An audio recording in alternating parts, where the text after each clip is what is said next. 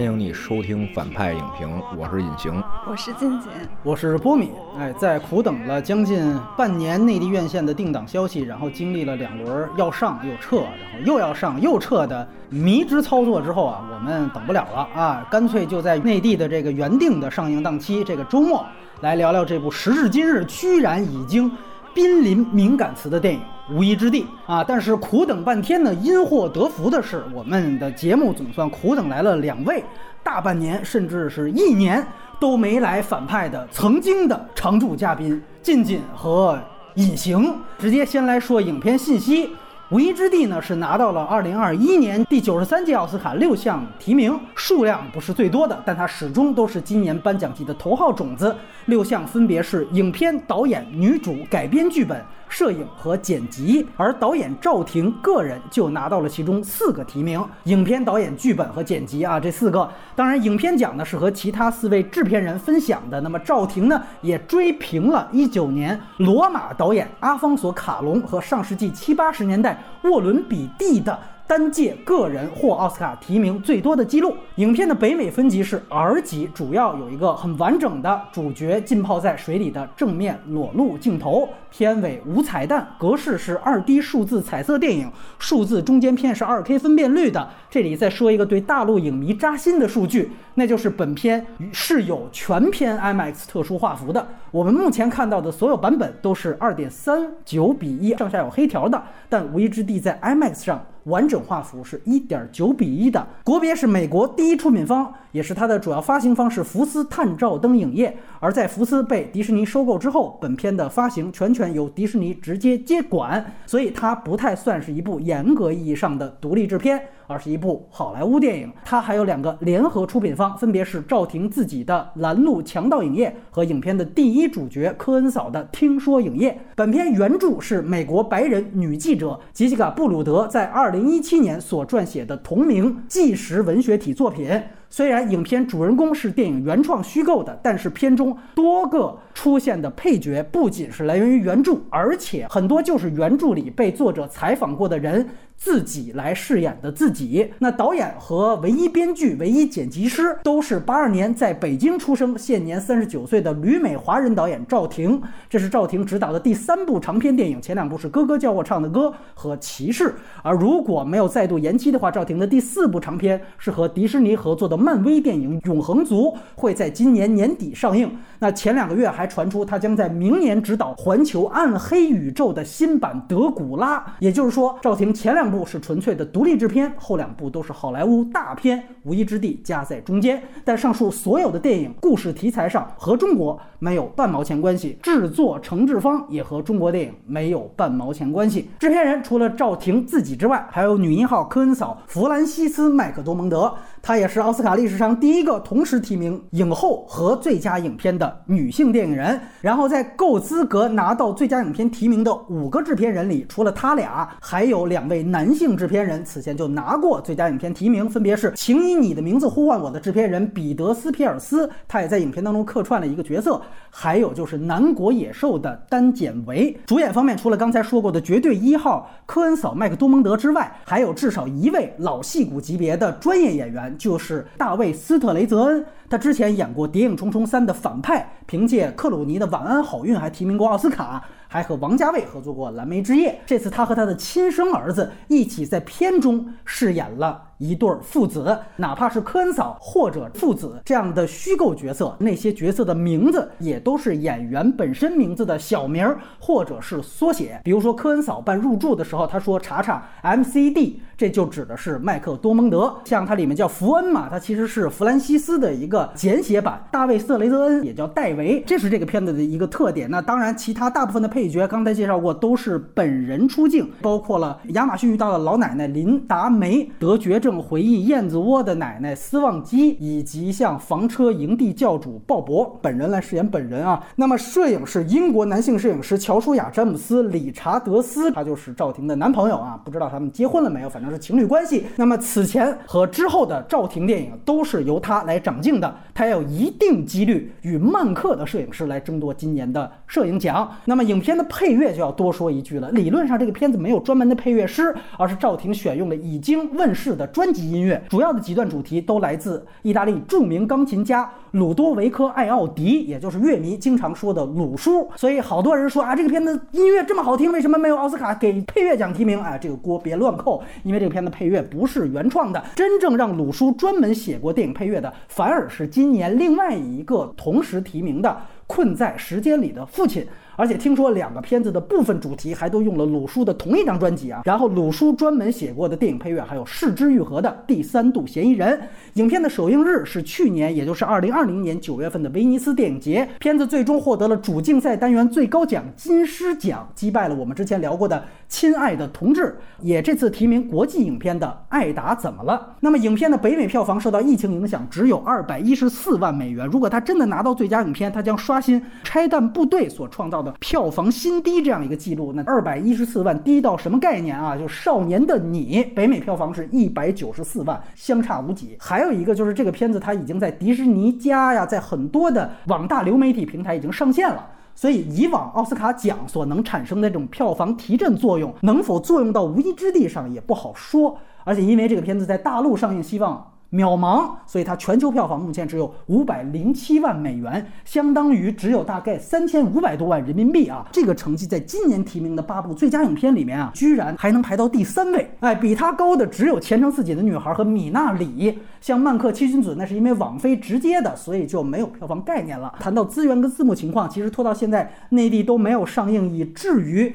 影片的蓝光幺零八零 P 资源都已经出了，所以最早看过那个录屏版本的朋友可以考虑至少换个好一点的版本。其余字幕组最早就出过中字，这个就没有什么多说的了。信息介绍到此，下面插播我们最后录制的打分环节。隐形先来，我打七分吧。像上过路的，就反正反正大家自己悟去呗。哎，对，你得悟，你得悟道。是是，什么？你想上路，你得先知道路在哪儿，道在哪儿。对对，先悟，先得敢问路在何方。哎，对对对对，道即是路。嗯，我是道路真理，进进进进这边。啊，我给六点五分吧。其实去年的时候，我们有采过赵婷，然后他说了一句话，他说：“我无论在哪里都是个局外人。”看完这个片子，反正我大概明白了他的局外人的含义。嗯，就无论是在公路片这个题材上，还是在社会议题上，还是在性别议题上，他都呈现出了某种局外人的态度，并没有完全以肉身进入这样的一个故事的叙事之中，而是以一种更他者的视角来观看整个呈现方式。所以，如果大家以这样的视角来看这个片子，也许会有不一样的收获吧。我也给六点五分，我还是整体觉得它是一个被过誉的状况。当然，完成度还是非常有的。它可能是把一个很好的展现社会问题的机会成本给转译成了一种隐形提到的上路式的一种玄学或者一种形而上的形态。那这个转译过程本质上是成功的。但是呢，个人喜好和我们接下来会展开的一些真实人物，因为他用了大量真实人物，他真正的。背景故事来看，这个差异可能是我没有办法给高分原因。因为我们聊这一期节目之后，几十个小时之内吧，就奥斯卡的结果就出来了。你们个人觉得《无依之地》它大概排在一个什么位置呢？包括得奖预测方面啊，像父亲，然后女孩，他们都是属于主角很突出、议题很突出的。嗯，但是《无依之地》它什么都有，它有社会问题，有女性问题，还是一公路片儿，还是一就美国特传统的那种电影类型。嗯，所以我觉得他在最佳影片。上会比较有优势吧？这几个里你最喜欢的哪个？我私心哎，喜欢，哎私心喜欢的话呢？我喜欢父亲。隐形就你看过的这些片子呢？我感觉女主有戏，造神了嘛？对吧？对对。我就凭借我的推测，就女主完最佳影片有可能，因为女主要是给别人了，最佳影片找我一个也是科恩嫂，这拿奖哎平衡一下。是是是。七君子不太排得上号，你也不太喜欢七君子，不太行，不太行。其实赵婷导演奖也很稳啊。你觉得柯文嫂这次要比？如说第三夺影后，这个算不算是他一个代表作？代表作，我觉得肯定不算吧。就是他上一次是三广，对吧？对对对。再上一次是那个冰雪暴。冰雪暴。他这个人物形象跟三广就没有特别区别开啊。它其实树立了另外一种女主的刻板印象，就是坚硬如铁。如果说我们是希望出现更丰富的女性形象的话，那它是可以多元化的。好，那接下来呢，我们就是剧透线了。外延呢，可能先说一说它的原著啊，还有赵婷前两部作品。虽然我们之前谈到过她的作品了，包括我们的好莱坞十年，但是这是真正人家的作品。哎，我们可以说一说。下面。我们就来剧透的谈一谈，先从缺点的部分来聊一聊。尹行有请。我其实说两个明显的一个问题，首先肯定优点上，大家肯定会觉得它这个画面啊不错的，整个摄影对整个呈现的这个风格啊，就是影调是很有诗意的。但是呢，有一个问题就是它这个诗意形式其实并没有完全的遮盖住它有一个缝合怪的本质。科恩嫂这主角他是虚构出来的，哎，他这个文本上的内容它会分成两趴，一趴是科恩嫂的状态，一。它是其他人的这个访谈类似纪实性的这个东西，就是纪实性是它影片的一个非常大的特点。没错，比如说我们可以停下来去思考一下，我们被这个片子所吸引的时候，究竟是被那些所有人的经历吸引的，嗯，还是被他们之间的人物关系互动所吸引的？它其实不怎么建立、突出表现人物关系之间的东西，对对对对，就是它其实缺乏了人物关系之间的互动。他就是说我走走停停嘛，哎，这是为啥呢？就是因为它是虚实结合。哎，就是你在这堆实的人里要造一个虚的人，这是一个非常有难度的事儿。赵婷她很有能力，能把这些统合的很好。但是你去细想的时候，那些人去纷纷讲述他们经历的时候，那科恩嫂的反应呢？那对他每一次的递进的这种明确的关系到底是什么样的呢？你会觉得这就过去了。可能很多人看完之后觉得，哎呀，这片子好诗意，好有诗意，感动，好凄美。哎，对对。你再过一阵儿，你说他看了个啥呢？嗯，他可能就讲不太出来，他就反正讲了一堆。游民，但具体讲了啥呢？就要上路，他就很很很玄学了。因为那些所有的被采访者，他们都是有具体实在处境，有他们的故事。就像可能他以前的片子，他都来源于一个相对来讲比较封闭的系统。对，唯独就是这个主角，其实他并不是为了让你去关照到那些人，嗯，而是说要借助他们为基石来讲述我们的主角科恩嫂他的路上，哎，心路历程。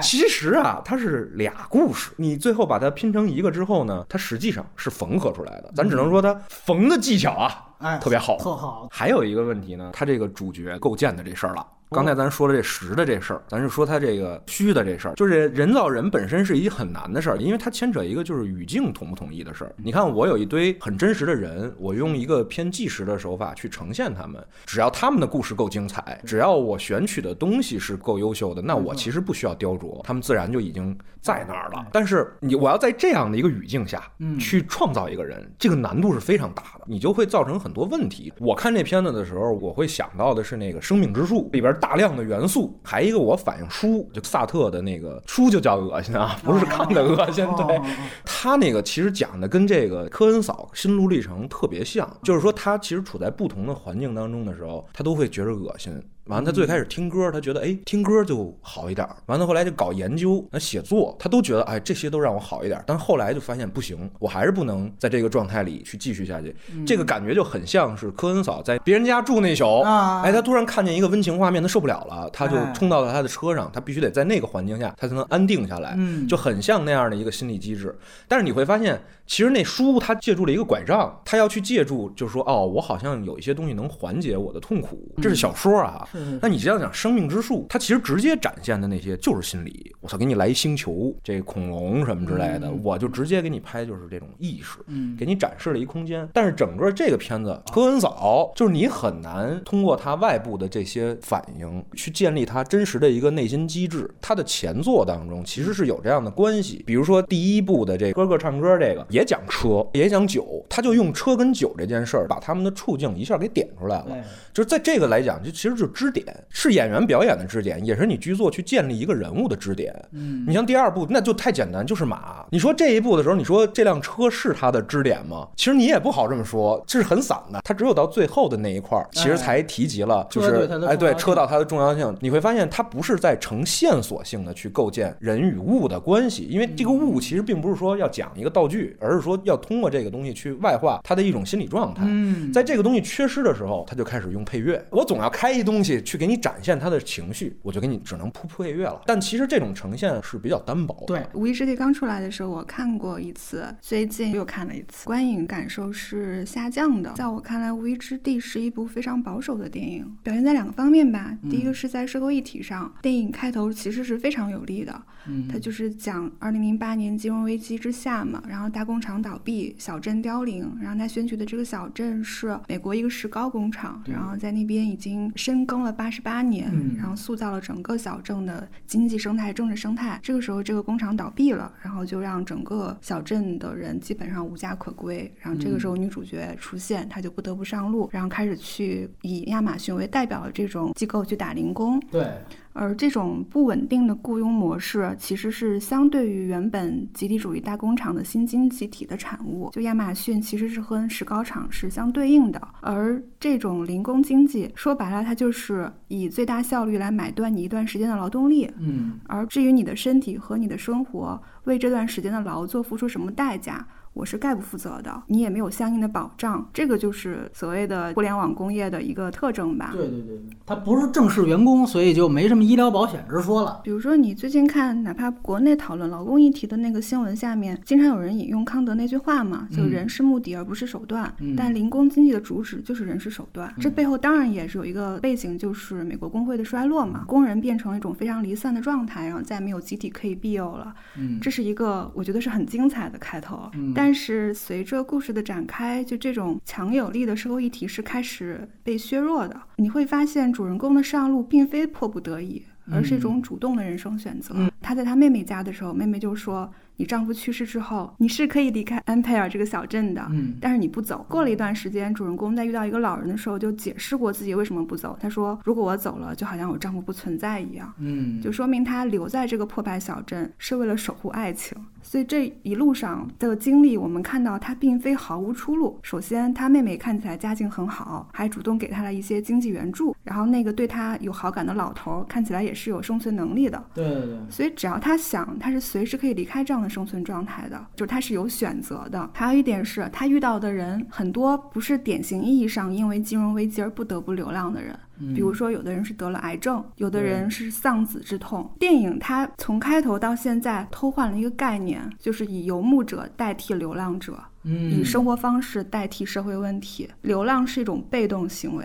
而游牧是主动选择，这种概念的置换之后，电影的社会批判力度是大大减弱的，它会成为一种人的生活方式的选择。其实很有意思，就像主人公用了麦克多蒙德，而真正的主人公琳达梅，她是一个配角出场。没错，没错。而这种置换关系在电影中大量出现，对，它就是生活方式代替社会问题的一种最好的表现。我引用戴老师观点吧，我跟他聊过这个电影，他有个观点就是麦克多蒙德这个演员一向是以非常强悍的女性形象示人的。而他上一个令人印象深刻的角色就是《三广》里的女主角。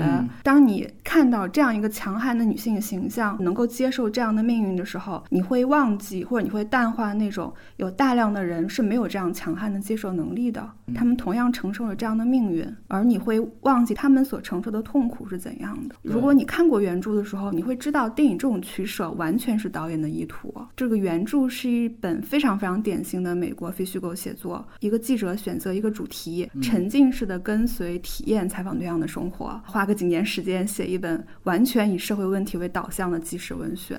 就比如说书里写到，在亚马逊打零工究竟意味着什么呀？就亚马逊在美国是有巨大的仓库的，体力工人在那个仓库里是有进行一些人工的分拣，机器导航要求工人每天在九十一点五万平方英尺的水泥地上走十到十二公里，就是有的工人脚就会受非常严重的伤，然后每天要吃止疼片兼职。上班，他有个比喻是相当于十三个足球场那么大。对，然后这个人不上班的时候。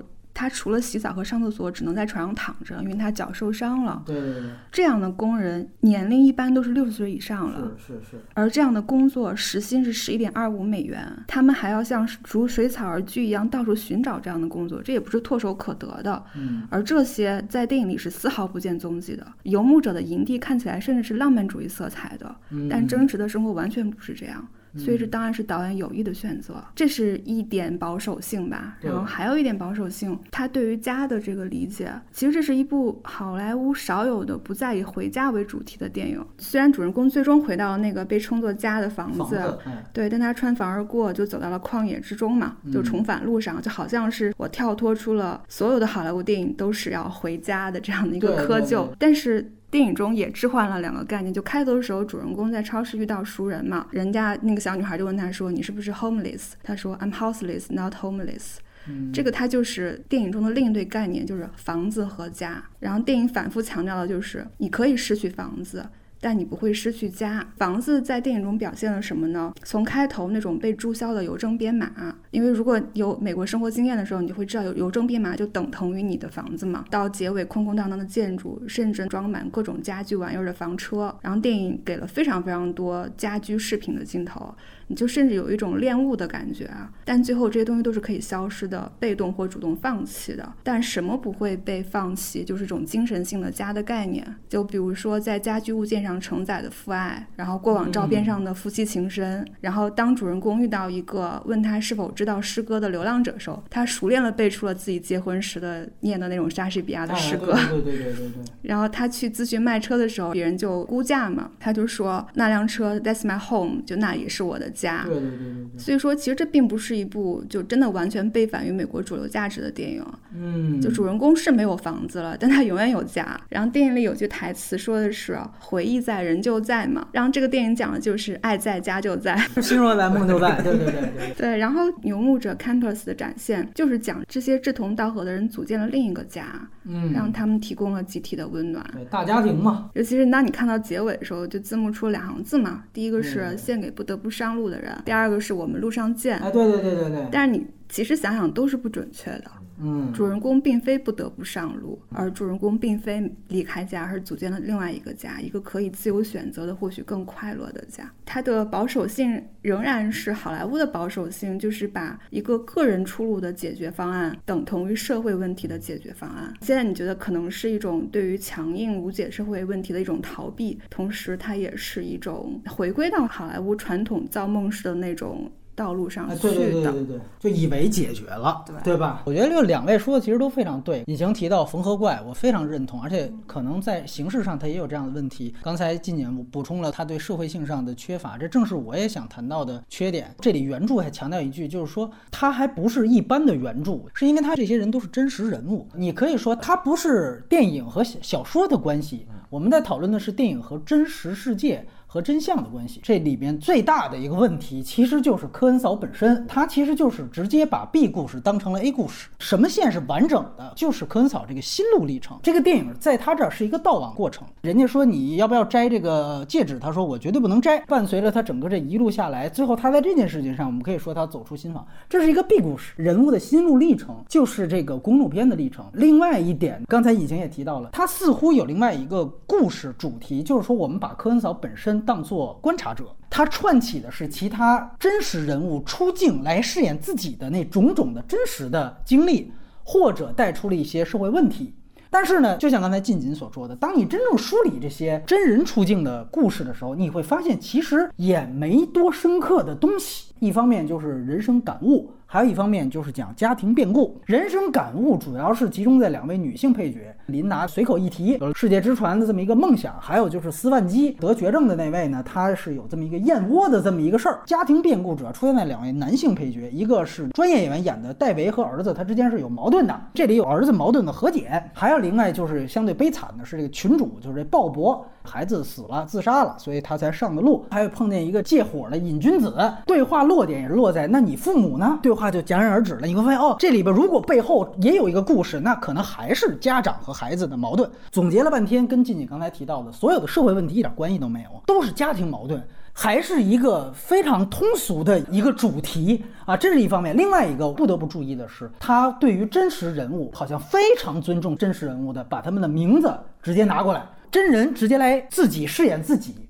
但是其实这个情节很多也是虚构的。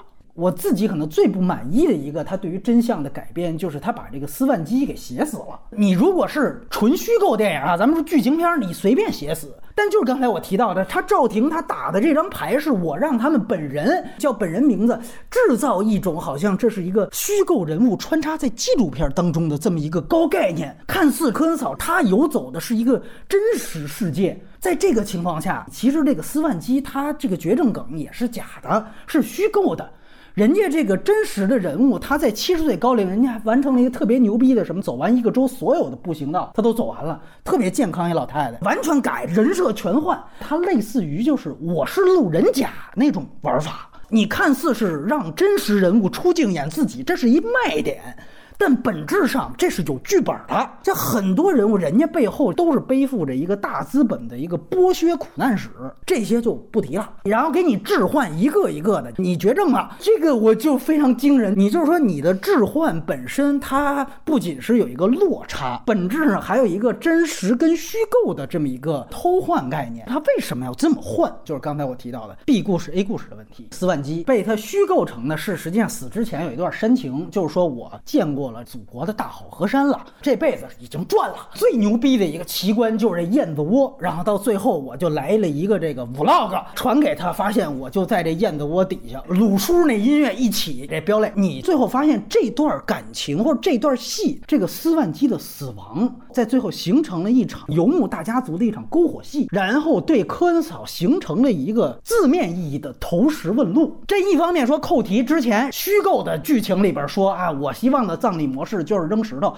这片子特别多扣题，扣的特别的完整。另外一个最重要的就是在这场戏，让那个群主，就是这组织的这个鲍勃喊出了这个片子的第一金句，就是“我们路上见”。在这场戏之后，才有了科恩嫂重归故里，走出新房。就像鲍勃本人后边最后也是提到了说：“哎，我为什么上路？是因为我儿子自杀了。”这个信息啊也没有，我反正也没查到。但是呢，就是说，哪怕你是非虚构的，那你为什么要在这儿抛出这么一信息点？也是想用鲍勃儿子的死连接。科恩嫂丈夫的死，这就和我刚才提到的这个人物的 B 故事，它本身是个悼亡的主题连上了。所以最后这鲍勃说了一句：“他说我相信我和我儿子会在路上碰见，那么你和你丈夫也会。”这句一扣，前面一投石问路，走，最后这一场戏出来了。所以换句话说，我们提到的这些真实人物，斯万基也好，琳达梅也好，鲍勃也好，他们是有厚度的，但是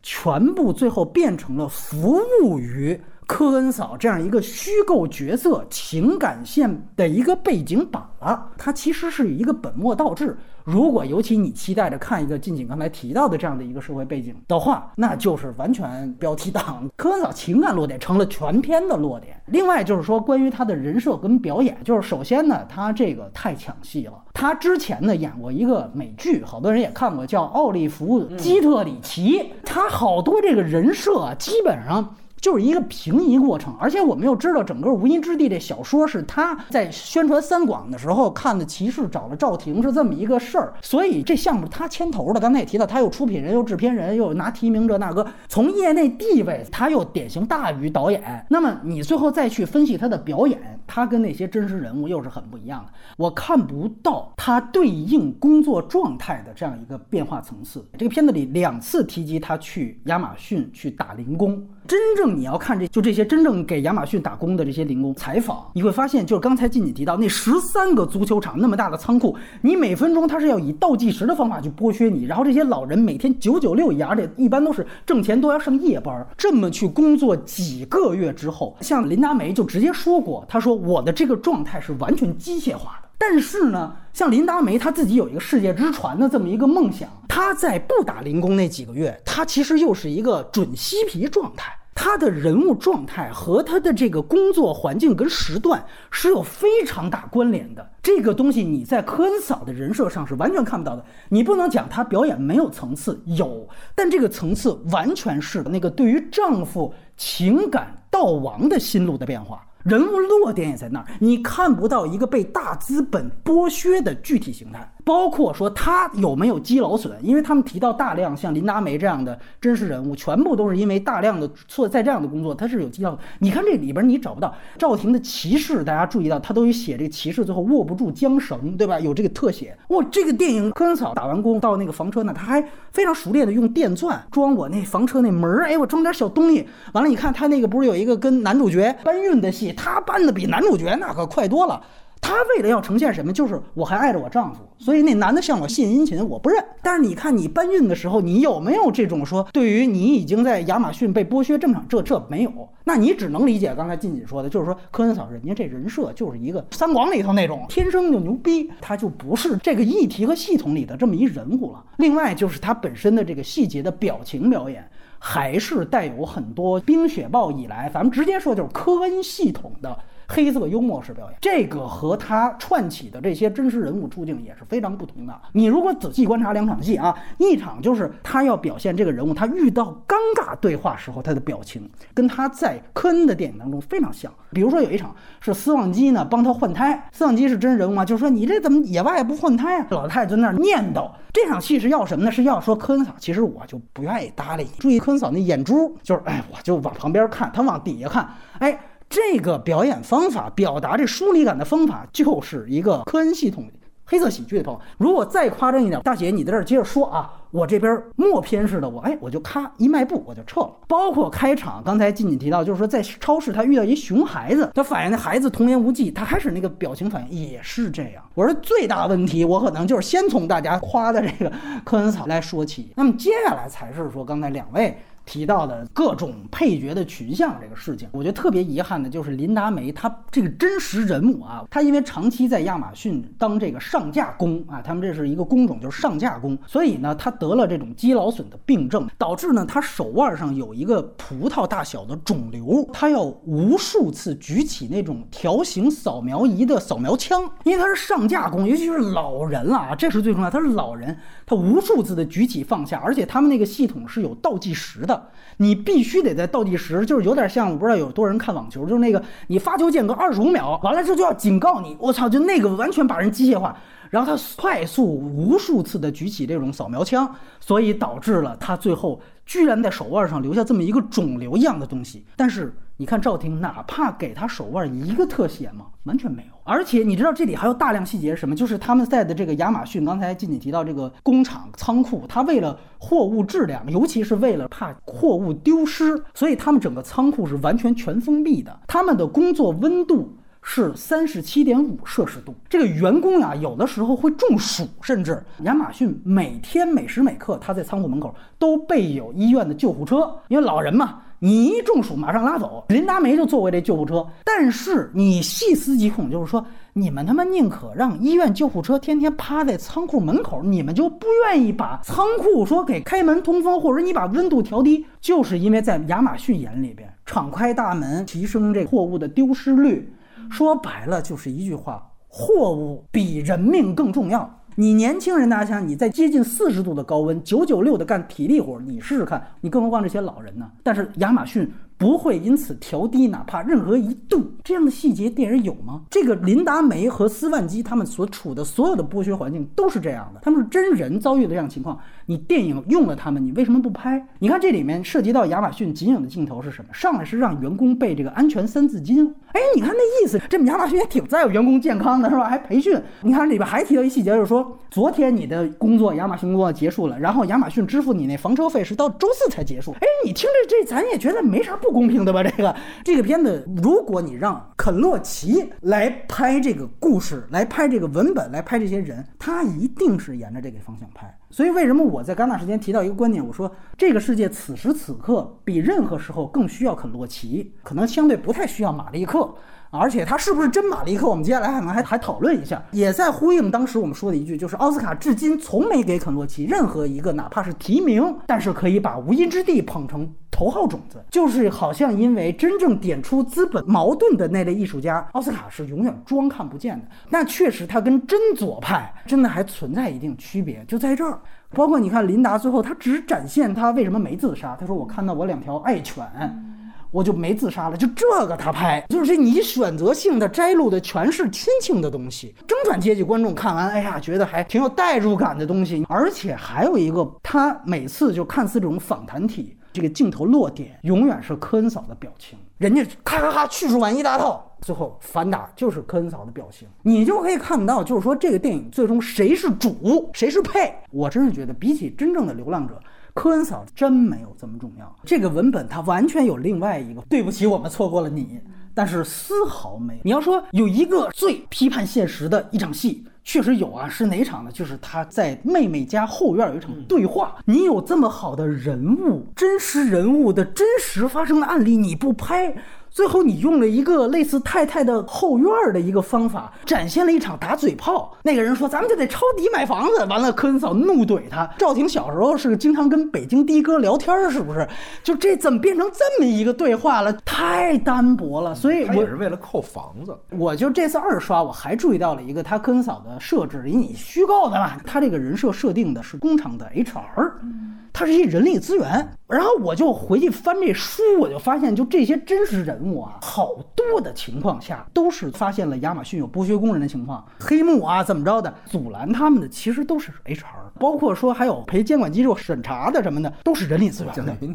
拍了一买办是吧？其实你也没有用上你这科恩嫂，就是你完全可以带其他东西。我给你举例子哈，你看在云端，他讲的是就也是一 HR，这 HR 还自己还觉得挺牛逼的，次贷危。机公司要开人，反而是我就拿到红利了。我天天就飞全国各地开人，结果到最后人发现，哎，你这个随着技术迭代，互联网带宽高了之后，老板觉得其实我们开人也可以用这电脑直接就开人就完，好像你也不太需要你。我操，这其实就是一巨大一原罪，就是你美逼半天，最后发现小丑竟是自己。哎，有这么一个。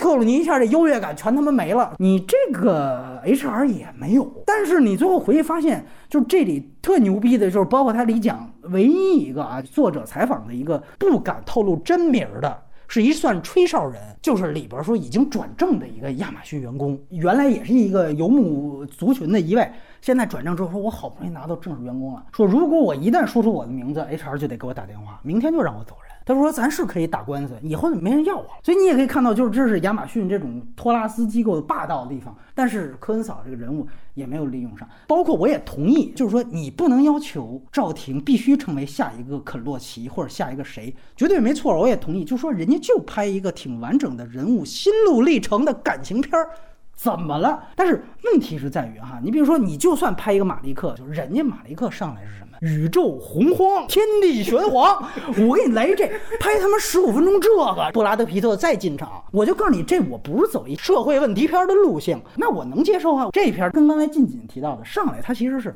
二零一一年，哎，内华达州后次贷危机时代倒闭了，邮编都让人消耗了。你其实是蹭了这个社会热点，然后上来就是这亚马逊上来起范儿是一铁西居这么一范儿，完了后边你其实不是这东西，它引入了一个讨论维度。那我在这个讨论维度说，就是可以说你这个是非常单薄的，因为我没有看那么多的这背景补充资料啊。第一个迷思吧是说，为啥挑中他做了后边那漫威永恒族？哦，简单先在这儿回答，因为永恒族讲的是宇宙里头的一个少数族裔，他因为拍过好多就是印第安自留地题材，然后又是女的又有色裔，你本身就是少数裔嘛，所以就这么来的。那这好莱坞也也挺顺拐，哎，对对对对对对。还有一个就是说他自己也写漫画同人文啊，说还在那被封那网站上更新什么的。还有一个就是他为什么一下就声名鹊起了，就获得了这么这么高的评价？第三个问题就是真正的这些游牧者，他们看到这片子的时候。就是他们会是什么感觉？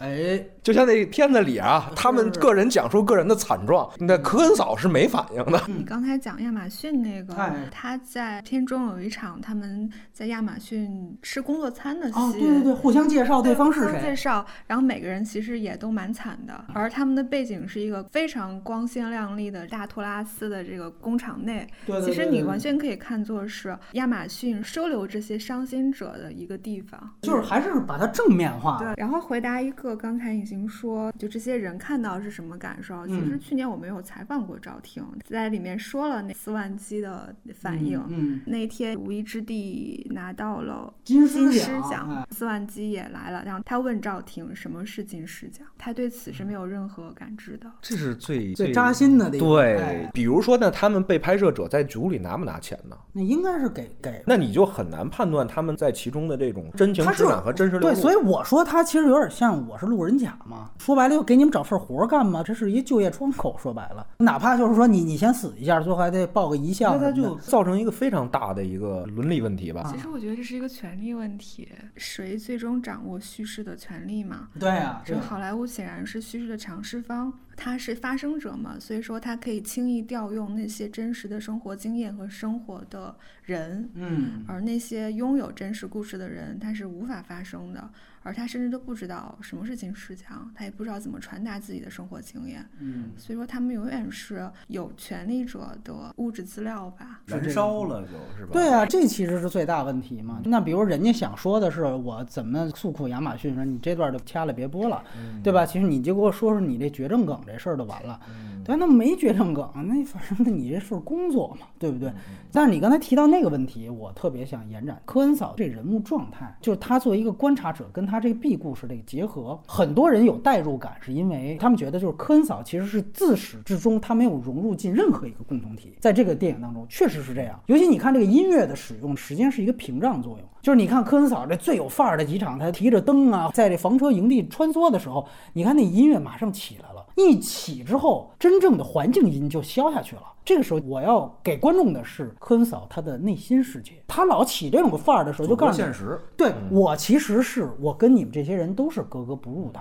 那么他就有一个很大问题，就是那你作为观察者，你就别观察了，因为他本身他这个人物的设定就是我特抗拒，因为我是终极孤独的。那你当啥观察者？所以这里就造成大量问题，就是提到那边咣咣咣说一堆，啪这边给科恩嫂，他一定冷漠点，是人设就在这儿摆着。我进不去你的故事，你这事跟我也没有那么大的关系，这个东西就会变得非常尴尬。最明显那一点就是，你看那鲍勃开始在那儿大谈什么资本主义完蛋了，美元系统就已经绑架了咱们生活。完了，你看拍那段戏，你会感觉就是其实鲍勃像一邪教教主一样。对对对对，你发现电影不占这头。你说这电影是为这些无业游民代言吗？还不是。其实这个你要是讲的话，它也算它的一个缺点，就是说它有一个。模糊性就是它剧作结构，它其实是做了一个三段结构。第一段其实有一个铺垫，是在科恩嫂在在路上开车的时候，那个收音里边他说了一段，说有两个北极熊困这儿了啊，他们要在这儿困三十多天。完，他停在加油站边上，完来了一个人说你要不要去教堂？他没去教堂，没错，他转身就来了邪教教主这个地方，你知道吗？就是他在去讲游民的系统。哎，完了以后，结果到第二趴的时候是绝症老太太，她说石头，就是我看了很多美景。完，他后边就各种就国家公园开始。了，就他也看美景去了。完，他到第三个结构的时候，就讲戒指，就讲亲密关系了。对，完了，啪，滑入到的就是他跟这男的。没错，其实他是靠这种方式去在他这种自然流的这个状态当中硬题，就是哎，你该注意这个点了啊。他有三次滑木，相当于对，但是这三次不统一，就是你到底讲的是什么？比如你刚才提的那邪教那个，那当时我就觉得哎起范儿了，他开始去。从这种比如说文化角度啊，哎，就是这社会角度，我给你搭一下这个游民形态。结果你发现他第二个这讲美景，这就不是那么回事儿。对对对对，大会就散摊子了。对，主题也就没了。他一下开始就进入了一个个人化的经历。我其实会越到后边看，我说这科恩嫂她不是个工人，她也不是无产阶级，他是个道士，你知道吗？这是道士下山。对，他这一路他也没说找亲密关系，他找道侣呢。科恩嫂选角我倒没觉得失误，他是你特别好的接入这片子那。点，因为他整个那人物状态，还有他那表演，你就感觉他随时可能抽根枪出来，要干点什么，对吧？你总觉得，哎，他会有一刻爆发，你会在潜意识当中带着这个刻板印象就一直顺延下来。哎，你发现哦，我不是讲前面那个，完我给你拐向一个精神问题。对，但是这精神问题认不认呢？我个人觉得我是把它放在优点里边去去认可它的。我其实原本在这里边也提到了一个。不置可否的一个优缺点就是，我觉得其实这片子本质上是一个造神片，你知道吧？就是科恩嫂，他是有点造神，只是说他这个神有没有攻击性？我原来认为他没有这种危害吧，我就不把它当成一个缺点来谈。但是刚才补足那么多信息之后，我觉得有必要在这个环节再再把它给抬出来一下。明白就是把这个人物给神圣化了。金姐刚才提到这个字幕，说最后不得不上路，就是你这三幕他滑，他其实确实有这样的一个剧情线索。开始这个林达梅就告诉他说，你你得去参加这个游牧趴，他说我不去。但是他最后就你提到，他是因为就是在那加油站旁边太冷了。他让人赶，亚马逊 HR 也告诉他说：“你你正好有车嘛，你就往南方开就完了。”所以他是不得不往那儿去。完了，他第二个不得不上路是什么呢？就是说他跟这男的，他不想搭这男的这茬儿。到他妹妹家，他妹妹就跟他有一段对话，就是说这就是之所以你不理解我的原因，我要离开的原因。所以最后拿着这妹妹的钱赎了车。最后他觉得这儿待不了，起码那个人还是一个原来的游牧民族同类，还是同类人，对，所以他觉得我还是需要去找同类。结果去那儿发现又得上路，最终他不是一个现实动机，他是完全都是情感动机，跟这造出来这人设就是我融不进去，就跟你提到这人似的。咱们说社会上是有这样的人啊，我觉得他是造神，是因为这个人物他没有啥人物弧光，他唯一一个弧光动作就是最终其实放弃了他家里边的那个仓库，但是他其实这个结果也是上来就给你的，你只是随着他的讲述在一步一步的深入，走出心房嘛，就是啊，就是让观众他其实是知道这个人其实他是非常坚定的，我要在路上的，他只是到最后的时候他。正到了，悟到了，悟到了之后来一个，就是说。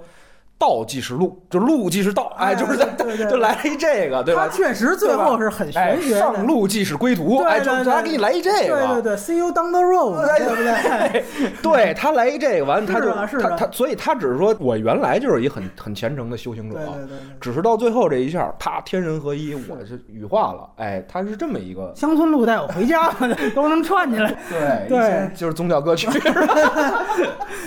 是还有一个技术上的一个，就是说。大家都吹这音乐，就用版权音乐也好，专辑音乐也好的，就问题在于这个鲁叔的音乐，好多人提到它一最大特点就是特好配画面。这主题首先非常悦耳，在这之前它肯定先有一段铺垫，这铺垫是欲扬先抑的。所以整个我看赵婷她配那几个诗意镜头啊，就是听着这歌剪的这素材。你记得有一镜头没有？就是讲这个科恩嫂在一个凋敝的一个木屋前。他站在这门框前，他没走进去，正好是一个远景隔街拍摄。完了，这个音乐一起，柯南嫂就从这个被门框住的这种开始往旁边走。完了，这镜头走啊，爷爷走，开始跟这个音乐节奏起的是完全一样，特别像一九一七。说这儿你镜头跟着这个带领人物走，然后啪叫这旁边士兵来，你起来了。啪，这旁边一士兵起来，镜头又跟着他，然后到后边啪一下就切你刚才提到那大树，切那个房车经过一个窄道，然后再切这水。特写，然后从水切脚往上走，你在二三遍看，你就会觉得太刻意了。其实不是说画面好，对，是它剪辑好，对，它更像是图摄集合。但是你会觉得它为什么那么好，就是因为剪辑非常流畅的剪辑，包括它的音乐跟画面的贴合。就你刚才说的那段，它是放在优点，就是它在真实和虚拟和主观跟客观，它就用这种东西啪就给你过。但是你知道，你最早提到缝合怪这个事情。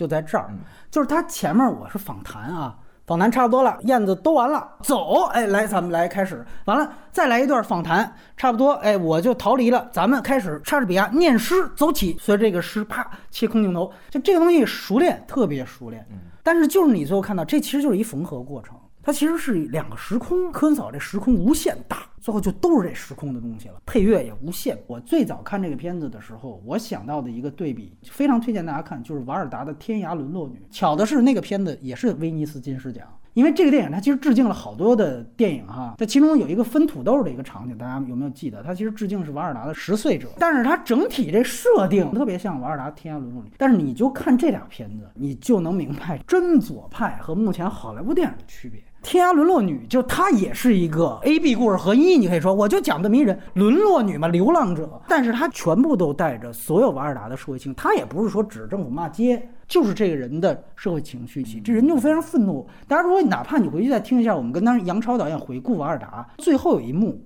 就这电影不可能有的，就是你永远可能拍不出来，在美国这个系统里，就是他讲这天涯沦落女。走着走着，啪，他就被绊倒，就摔了，他就躺在那儿，就他妈饿死了。这电影结束了，他被绊倒了，他没有饿到一立在一里面，我就他妈不起来了。我跟这世界就这样，这就是瓦尔达的力量。就这是真游牧的精神所在。这是真科恩早该爆发的那个。我特别同意静静，无论最后字幕是不是准确，我觉得都不应该加这字幕。就赵婷这一点儿有点儿画蛇添足了对，有点不自信，最后老猛扣题。我们路上见，老说半天这个，我就因为他这他这片子没他前两部那个点题来的好，我估计他没找到一很好的落板。对你你第一部那啪一捧黄土就合到云彩上了，对吧？啊第二骑士那个缰绳嘛，对对哎对对，哎这这多有张力！你看他这问题就是在于什么呢？他没找到那个心理外化的那个物，嗯，就是太超脱了，你知道吧？对就是这这太超体了哎，就是和光同尘了。你这超体了，你没有那一物参照，你就很难找到一。为什么叫道具啊？对吧？嗯就是你没这道具之后，你就就变成金句了。哎，对对，就 就就只能来这个了。哎没错。我们路上见，第一遍看就给懵了，对对砸懵都了，什么玩意儿？这操，这来句咒文是吧？对就经文出来了，没错这没读懂。第二遍你发现啊，你没找着好落点儿，是就不用扣题，这片子就哪儿都毕竟是中国学生出去的，哎，对，三好学生没错哎，无处不在。莎士比亚念诗呃总结过，投石问路也是，完了最后回到原点嘛，生命的圆圈就这哎就来了就。这电影有某种意义上让我有的时候，它其实形成一种对于赵婷原来的一个校正。看完他前两部，尤其你发现他是扎根印第安自留地又待了多少年，你可能特觉得你把他带入的一个作者是欧洲系作者，尤其前两部还真是戛纳的系统。现在你看完那个，我反正很明确了，类似于啊，就是毕赣拍完《地球最后夜晚》，你大概明白他跟你原来想象当中的那可能他也是牛逼导演，但那方向就。不一样，反倒大家都说啊，那个什么下一个李安这种是粗暴的，是粗暴的，哎，但是就是李安这种范儿，就是说我主流也行，完了我也能煽个情，完了差不多也有人文关怀，但是就到这儿了，就属于学院奖的好孩子，三好生，就这方向反倒是对的，就是这是我最后落在赵婷那儿吧。嗯，缺点部分我觉得我们也差不多哈。好，那我们也来说一下这个片子的优点。你刚才所有的批判是建立在觉得这是一个现实主义的电影之上的。如果你把它看作一个精神得到的电影的话，嗯它其中也有一条很有趣的线啊。嗯就比如说，在电影开始的时候，科恩嫂是我印象中第一个镜头应该是她在小便吧，在野外。当然，他第一个镜头是把那个卷帘门拉开，是吧？前几个啊场前几个场景场几个啊场景嗯中，然后后来也也有她在镜头前就是在如厕的对镜头，如厕的镜头是，是是他其实建立的人设是相对污秽的和现实的，而他从一个更污秽的现实中走出来的人。但是随着电影的演进的话，你会发现这个人是越来越洁净的。比如说，他有有一个场景是他全裸在溪小溪中。浸泡啊，其实就是那个洗洗澡，你也可以把它看作是一种再度受洗的过程。是是然后到最后想起来是很尴尬的一场戏，就是他对一个流浪者去背诵莎士比亚，因为前不着村后不着地，你不知道他怎么会突然去口吐莲花。但如果你把它看作是一个精神的升华的话，你也可以看着这个时候他已经逐渐在往一个更形而上或更得到的那个基础上去走。哦就是我说优点啊嗯，它就是在这儿。你要看萨特那个，你就发现这些东西都是他正道的过程。就是我是觉得这片子，你要说既然把它当修道片看，你要纯当玄学点，就是它很坚定，就是说我的存在是先于任何东西的。科恩嫂这个选角，它其实是很有利于你滑进这个故事的一个状态。第二点就是刚才我我说的这个，他高度熟练的这种嗯视听拼凑的技巧，可能你再往前几年看不得这样的片子，就是太食之无味了。但是我现在就觉得它这种流畅很打动我，因为我其实这个片子跟米纳里一块儿看的。你要按说剧作的那个系统完整性，米纳里比这个高，但是其实这个片子给我的那种观看的那种体验要比米纳里好。我是觉得它其实这三部你如果连看下来的话，你会发现它有一个特质，就是最开始它第一部、第二部的时候，它其实是在轻轻的用那个毛刷子在刷它的被拍摄对象，就是很温柔。它这一部其实是体现了他的导演的一些东西在里边，就尤其你说的书里边他的取舍啊，这其实也是导演选择的一部分。还有这种虚实结合的这种方式，他开始进入故事了，他开始用有主体、客体的这种东西去对撞，他试图在做一些表达。他的这种切入视角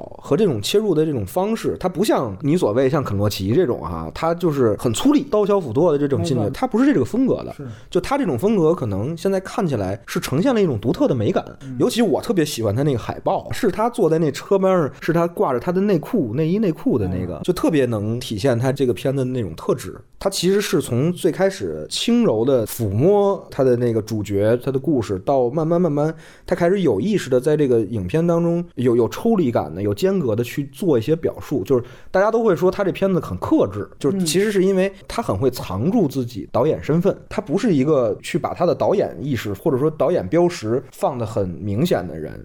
说白了就是他更大众一些，其实就相对开放一些嘛。就是我觉得这是一部为误读量身定做的电影。我。第二遍看的时候，我真的就把它当成一宗教片看的。我会对照到，比如说《生命之树》，它有巨大的一个宗教性的那个感觉在，对吧？还有像萨特的那种，他也在探讨，就是说关于存在，人的本质，人该怎么活着。我就觉得他其实这种轻抚和间隔式的这种拍摄，恰巧的，再加上他往精神层面的这种引，就是人与自然的这种关系，他特别容易就让你觉得，哦，他好像给出了一种。答案就是人该如何修行，这就会博得很大的一个群体的一个一个喜好。完了，第二个，你说他左派批判的那种东西有没有呢？他也有，就像大家看到，就是说在上面去讲这工厂，其实他们都是被这社会发展抛下的人嘛，抛下来你就上路了。但是只是就是这东西他讲的不成系统，他就是特别容易受到什么呢？就是那种我就愤怒。但我并不怎么认真的思考和阅读这个世界的人，对吧？像我这种不读书的人，我没想着他。其实真实有那么血淋淋啊，因为我觉得可能亚马逊就是比富士康好一点，结果后来发现没没没有区别，没有错，美国工厂嘛，它其实特符合那种就是美国那种政治环境下的那种造神。其实这片子是一特治愈的电影，因为他讲的这些工人阶层啊，其实是政治容易特别不正确的那一批，对对对，铁锈嘛，对对川粉嘛，哎，但是他在这里边讲了一个我特别独立。女主角她一直在凸显的这个品质是她的坚定和独立，就是她讲的这种品质，对于这种她自由自在的这种。状态的追求又是左派的，这么一形象就特别容易弥合两边对于同样问题的争议。你提这非常准，嗯，就我会觉得他本质上说我不能忘掉我的丈夫，因为如果我再忘掉他，这个人就消失了。你可以说他悼亡的不仅仅是她丈夫这个人，他更重要的实际上还是对他还是怀念这样的一个工人阶级。那所以他最后从这个房子走出去，我上路的过程其实一直没有变，一直是这样的。但是他最后走出去这扇门，什么变了呢？其实就把这个东西留下了。对，这个是他最后一个镜头。你如果再去观察的话，这个镜头其实是她丈夫的一个主观镜头嘛。她丈夫就留在了门里，目送着他妻子走了。她丈夫外加整个这丈夫的这个小镇就留在这儿了。那你回归到一个社会角度来讲，就是他告诉你，制造业工产阶级现在没有了，你们不要想这个事情了，他回不去了。这个小镇是必须要凋零的。但是呢，你自己可以。上路。如果你要是从一个社会角度来看，这个就是刘欢的歌。因为刚才你你聊到就是那个血淋淋的现实的时候，我会有一个特别咯噔一下的状态是什么？其实因为我很相信创作的真诚状态。他从起心立意到拍摄完成到放给大家看，就是作为创作者，他是真心在拍的。但是他很容易就是因为我们丢掉了一个自省，他会造成像静静说的是权力的一种是剥削，你知道吧？这个治愈说句实话还是有点有点玄学。都说现在就是美国打成一大片了，那他到底需不需要这样的一一种片子去讲一种不一样的状态和态度？你你说的对哈，但就是说现在理想的情况是说，那是不是应该有，比如说有更多的肯诺奇？先把这些问题点出来，我觉得是这样，就是说，首先你得你得肯定它的存在，这个其实跟个体经验要相联系。就你刚才说的特别对，就是留在这儿就留在这儿了，因为你会发现你在生活当中也会遇到很多遇到困境的人，最终你能劝他的就是这东西就是留只能留在这儿了。我这么讲，我们今天对这个片子它在这方面的宽容，某种意义上就是说白了，还是因为它是美国的事儿。但是你如果把所有的环境你带入到铁西区那个环境来讲。它其实就很有张力。我是觉得，当然中国更需要肯诺奇，啊嗯啊，这是吧？对啊啊，对，这是美国可以允许有有赵婷。你是不是这个意思？就是说，如果你在中国，你要是拿了一肯洛奇题材拍成了赵婷，可能就有一点粉饰太平的意思了。对对但是在美国不至于啊是吧？哎，是这意哎思。他在这一层这政治弥合性上，我是觉得他有一个特别强的点，是他有他者视角。嗯，好多人都说，哎，这你你看中国人拍的这这美国片子拍的多少？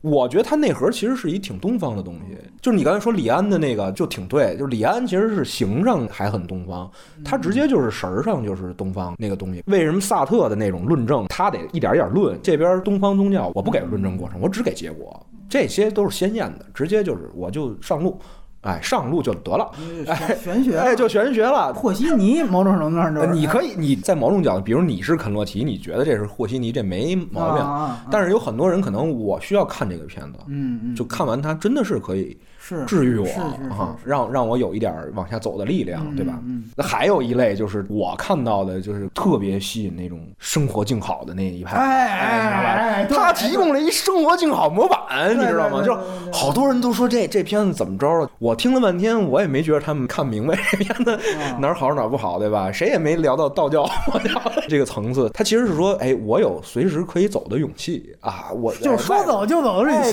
说走？就走旅行，完外边就有大自然，哎，哦。有大树，有有河水，有溪流，星空哎有星空，仰望星空。哎哎，就是它提供了一个岁月静好的模板。对对对对对，所以它就是上一个缺点的时候说它缝合怪，优点的时候说它套娃，你知道吧？它多层的这种东西，恰恰的、恰恰的在不同的对立的人群，对对，都能看到自己想要的。对，这是我给我自己的那个问题的一个答案的模型，是就是它本质上是因为它有一超强的他者视角，但我后来啊，因为录节目才看，就是他强调说自己不是任何一族群嘛，就这话我真信，他真的是不把自己归类，所以他才能拍这样的电影。所以我并不做诛心言论，就是说你这是取巧算计。但是但是你刚才说那种亚马逊那样，他都视而不见，我确实有点膈应，就是你知道吗？就是那总感觉好像亚马逊投资了一样，然后赞助点摄影器材，还给男朋友使了，就有点那种感觉，这有点膈应。但是我其实是比较相信它的一致性的，只有他者视角才有可能带来哎这几层。维度套娃的成功，嗯，但但其实我觉得你要是深究哪一点啊，它都不够深，所以它不会是一个说我们看完了觉得旷世奇作啊。对，。生命树也不至于。这片子你看的时候，你觉得岁月静好，对对对对你看完你发现我操过去了，因为肯洛基跟马利克是俩坐标，哎，他就都兼顾着点儿。近您也说一说优点，对，我先接着你们刚才讲的为什么会大受欢迎吧。我自己的理解啊，就他在表述，无论是你用他者视角也好啊，还是用这个你说所说的社会题材的没有那么肯罗西化，为什么还能够在北美获得那么大的欢迎啊？也许这就是他在好莱坞系统内的一种差异化的表现。尤其是像川普上任这以来吧，其实好莱坞出了无数的那种试图直面社会题材的电影，对对对当然还有大量的借古讽今的电影，嗯就是包括这一届《芝加哥七君子审判》呀，对包括《有大与黑弥赛亚》。嗯，都是试图用之前的我们来解释一个前史，来明指或暗指美国的现实。这种表达是让人非常疲倦的。嗯那你这样时候出现了一个，我们能不能有另一种解决问题的方式？嗯哪怕这种方式是放下，是我们把一切抛在身后，是我们上路，那是不是可以给人一个相应新鲜的观感？我特别认同金姐说的那个状态是什么？嗯他讲个体，你不会认为他是用个体在遮盖群体，是因为他那个体讲的确实够个，够有他的真诚度在那儿。他其实，在各个表达维度上都是有传统议题或传统类型的差异。比如说，公路片一直是一个非常传统男性气质的电影类型，赵婷她是一个女性导演入侵到男性传统电影类型的过程，所以你看她片子，你就总觉得很多东西是你熟悉的，但总有什么东西是不同的。比如说，嗯，它几乎完全化用了公路类型的经典桥段，主人公的奇遇啊，路上人的事啊，然后紧密结合呀，然后遇到一段有点暧昧的感情啊，然后被一些温暖的力量诱惑着离开路途呀。但是她最终选择了上路，这些你都非常非常熟悉。但是，比如说它是一个女性视角，我们都天然的会以一个女性主义的期待去看待这部电影。但你再看呢，它其实没有那么明显的女性视角，它不像《末路狂花》，这还是一个男导演 拍的那种非常极致的愤怒。那你横向对比，它也没有像那种《前程似锦的女孩》就这一届奥斯卡的那种战斗檄文式的表述。嗯，就这个主人公其实是去性别化的，就柯恩嫂本身的选角，她就是没有那么女性化，她也没有遭遇到只有女性会遭遇到的事儿，她就是一个独立的个体。然后你反观电影中的男性角色，其实都表现出一些柔弱的特质，嗯，比如说他们会非常坦诚地表露情绪，这是明显区别于其他男性导演处理公路片中男性角色的方式的。其中带出来另外一种解读方式，就是当你已经下坠到无家可归的社会底层的时候，性别就不是你身上最显著的符号，阶级才是。对。然后你如果从女性视角的另一种差异化的表述，就是一般女性主义电影它可能会拍女性独特的经历，比如说这一届的女人碎片前三十分钟的戏码，就它是一个生产的过程嘛。前程似锦的女孩同样也是，那个女孩她就不是一个个体，她是一个女性在男性世界中能遭遇到的危险的一个象征。所以这个是传统的女性主义导演或女性主义表达会用的方式，但是赵婷这个电影里呢，女性视角就是一种观察和体验世界的方式。它可能区别于男性导演呢，是在于说，作为公路片的主人公，他是没有太多的成长焦虑和意义感焦虑的。但你看大量的公路片都是有的，就比如说《荒野求生》《德州巴黎》，或者是像《逍遥骑士》那种有一种青年的荷尔蒙爆棚的那种感觉。但《无依之地》的主人公甚至没有什么强烈的情绪。大段大段的镜头都是他走入旷野之中，融入整个世界，就好像这是他上路的全部意义。这可能是他区别于传统公路片表述的一种方式啊。包括他对于社会议题的表达，为什么所谓的一股清风，就是我们看惯了那种檄文式的表述，借古讽今的这种。那我们看到这样一个，他似乎在表示社会议题，但是总觉得好像又有什么不是。但是我也很奇怪的是，如果像你说的，他真的是缝合到所有阶层或者是性别的话，那他为什么票房这么他描述的这个群体，在美国在美国一定是一个非常边缘的群体，这个事儿可能离主流美国大众太远了，太远了。它离中国也太远了。其实。就是它生造出来的语境，在我们不了解的情况下，我就这么容易相信它了，是因为它离我们太远了。科恩嫂他在的这个小镇恩派尔要撤的时候，他基本上那儿是一共三百五十个居民，包括这整个房车游牧民族。原著里也提到了这个大数据，登记名字的这么一个有统计的，大概是两万五千人。完了，你像鲍勃他组织的这个每次的他们这个游民的这么一个会议，基本上是维持在几千人左右。本质上它构不成一个阶级，甚至它也不能算是一个主流现象。因为在美国将近四亿人口，那你说铁锈地带，那川普怎么上台？你得拿到一半的选票，他才能上台。那川普化的这个事情是一个绝对主流现象的事情。但是你会发现，真正说选择最后因为次贷危机所导致的成为了游牧族群呢，可能就几千人。当然，你要说从优点来说呢，他就最后他就归到一个个人上。那你要提炼说，你看这群人他们如何如何，那这群人他数量不够大，那一个人他的心路历程就是整个宇宙，这个就很有人文价值了。所以你要是这么去讲的话，你反而觉得恰恰了，套娃是套中了，哎，恰恰它就能够变成一个世界议题了。这个原著有一点我也不是特别满意的地方，就是原著它好像勾连的是次贷危机发生之后，好像整个美国穷人就都这样了。其实不是的，他其实就是抓了这么一个选题，把这写成一本书。弄成好像我操，就是什么后文革时代，不是一码事儿。就我们说，如果说你要把它肯逻辑化，必须它转向的是另外一个，就是比如说普遍的工人受到阶级剥削的情况，极端化。亚马逊是主流的，那你往亚马逊这方向可以，那要不然就是赵婷这个方向。我就讲个人，对，所以我从来不是说你把这原著啊赵本宣哥拍下来就完了，不是。如果它的缺点也是在于它其实是失去了好多本应有的信息量，仅此而已。呃，然后我自己觉得一个不错的一点呢，就是说美国一直是有嬉皮文化，它某种程度上在解构和发展这种所谓嬉皮文化的电影。一提到就是开始飞叶子的那种联系起来的那，差不多就一首诗就劝回家了。对对对对，就跟飞叶子的那种嬉皮文化其实是不一样的，包括他也没有太多的愤怒感情。原来伍德斯托克的那批人是愤青嘛，所以他。他要追求的东西，社会议题啊这些东西，跟这电影完全不一样。所以你说他在表现形态上，他们都是一种永远在路上的状态，但其实他跟什么垮掉的一代啊，其实已经完完全全不同了。他其实是在讲当下，如果是嬉皮士，那他们的原因是什么？这个算是把这个议题和这群人迭代了。还有一个就是因为刚才我提到的缺点所产生的一个让我确实不得不佩服他的导演能力。尤其第一遍看的时候，你完全不知道他的背景哈。你会发现这个配角的表演非常厉害，那是一素人，那素人人家没得绝症，完了你给我演一这个，导演能力是挺屌的，我觉得就跟我们说，好多中国你是从他主旋律电影当中你能看出这导演技法水平很很了不起。第一遍看的时候，我觉得这个创作可能是一个特别轻松的过程，他只需要跟科恩嫂聊，但是我后来觉得可能也不是这么回事儿，因为他有那些配角，你知道吗？对对对就是你怎么把他们的状态校准到那个位置上？对对，也不可能全是听科恩嫂的，就是一定是以他为基准线，完了大家往一个哎一个地儿上拽的。大家老特顺拐，觉得让他们演本人特容易。那你看看路人甲表演，完全是胡闹呢，那都是完。再有就是说，最后科恩嫂这个人物，他的这种所谓孤独状态，本身这个 B 故事是 OK 的。他有几个细节我很喜欢啊，就是说虽然都知道他带着目的的，比如说他跟那男的，他有一个这个摔盘子这么一场戏，我其实非常喜欢这种东西。你表面上你说好像这这就是献殷勤要翻车了什么，但是你你本质上他其实是讲这个人和人之间是。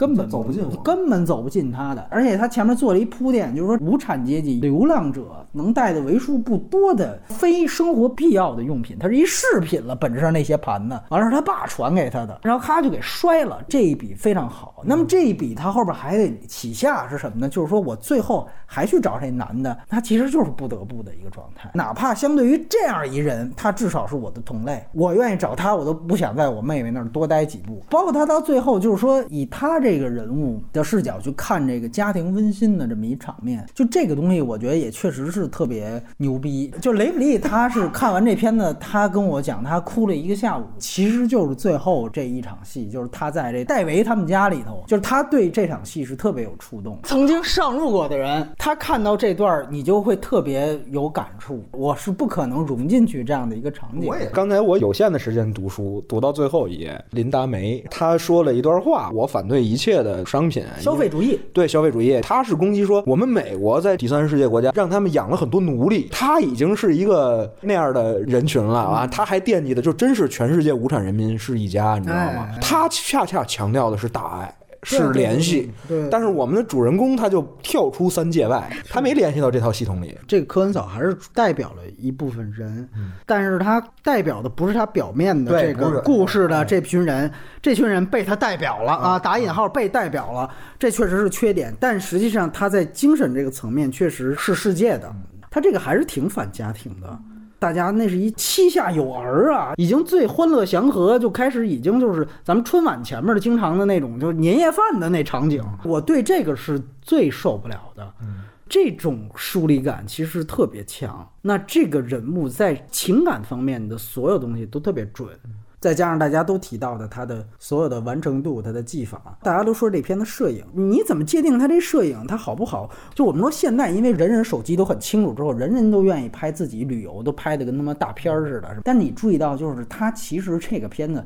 是反这种方向，他好多场戏都是科恩嫂都是背光，一般人就别学了，就这个很牛逼的。完了，他有时候借自然光是什么呢？因为背光，太阳在后头啊，他就给你用直接用自然光打个轮廓光啊，挺牛逼。这脸儿是黑的，这个其实是一很自然主义的拍法了啊，是增加它现实感的一种摄影风格。就是它有大量的纪录片式的拍摄，但是你觉得它能拍出一般纪录片没有的那种美感的原因，就是因为它其实是用的非常好的设备。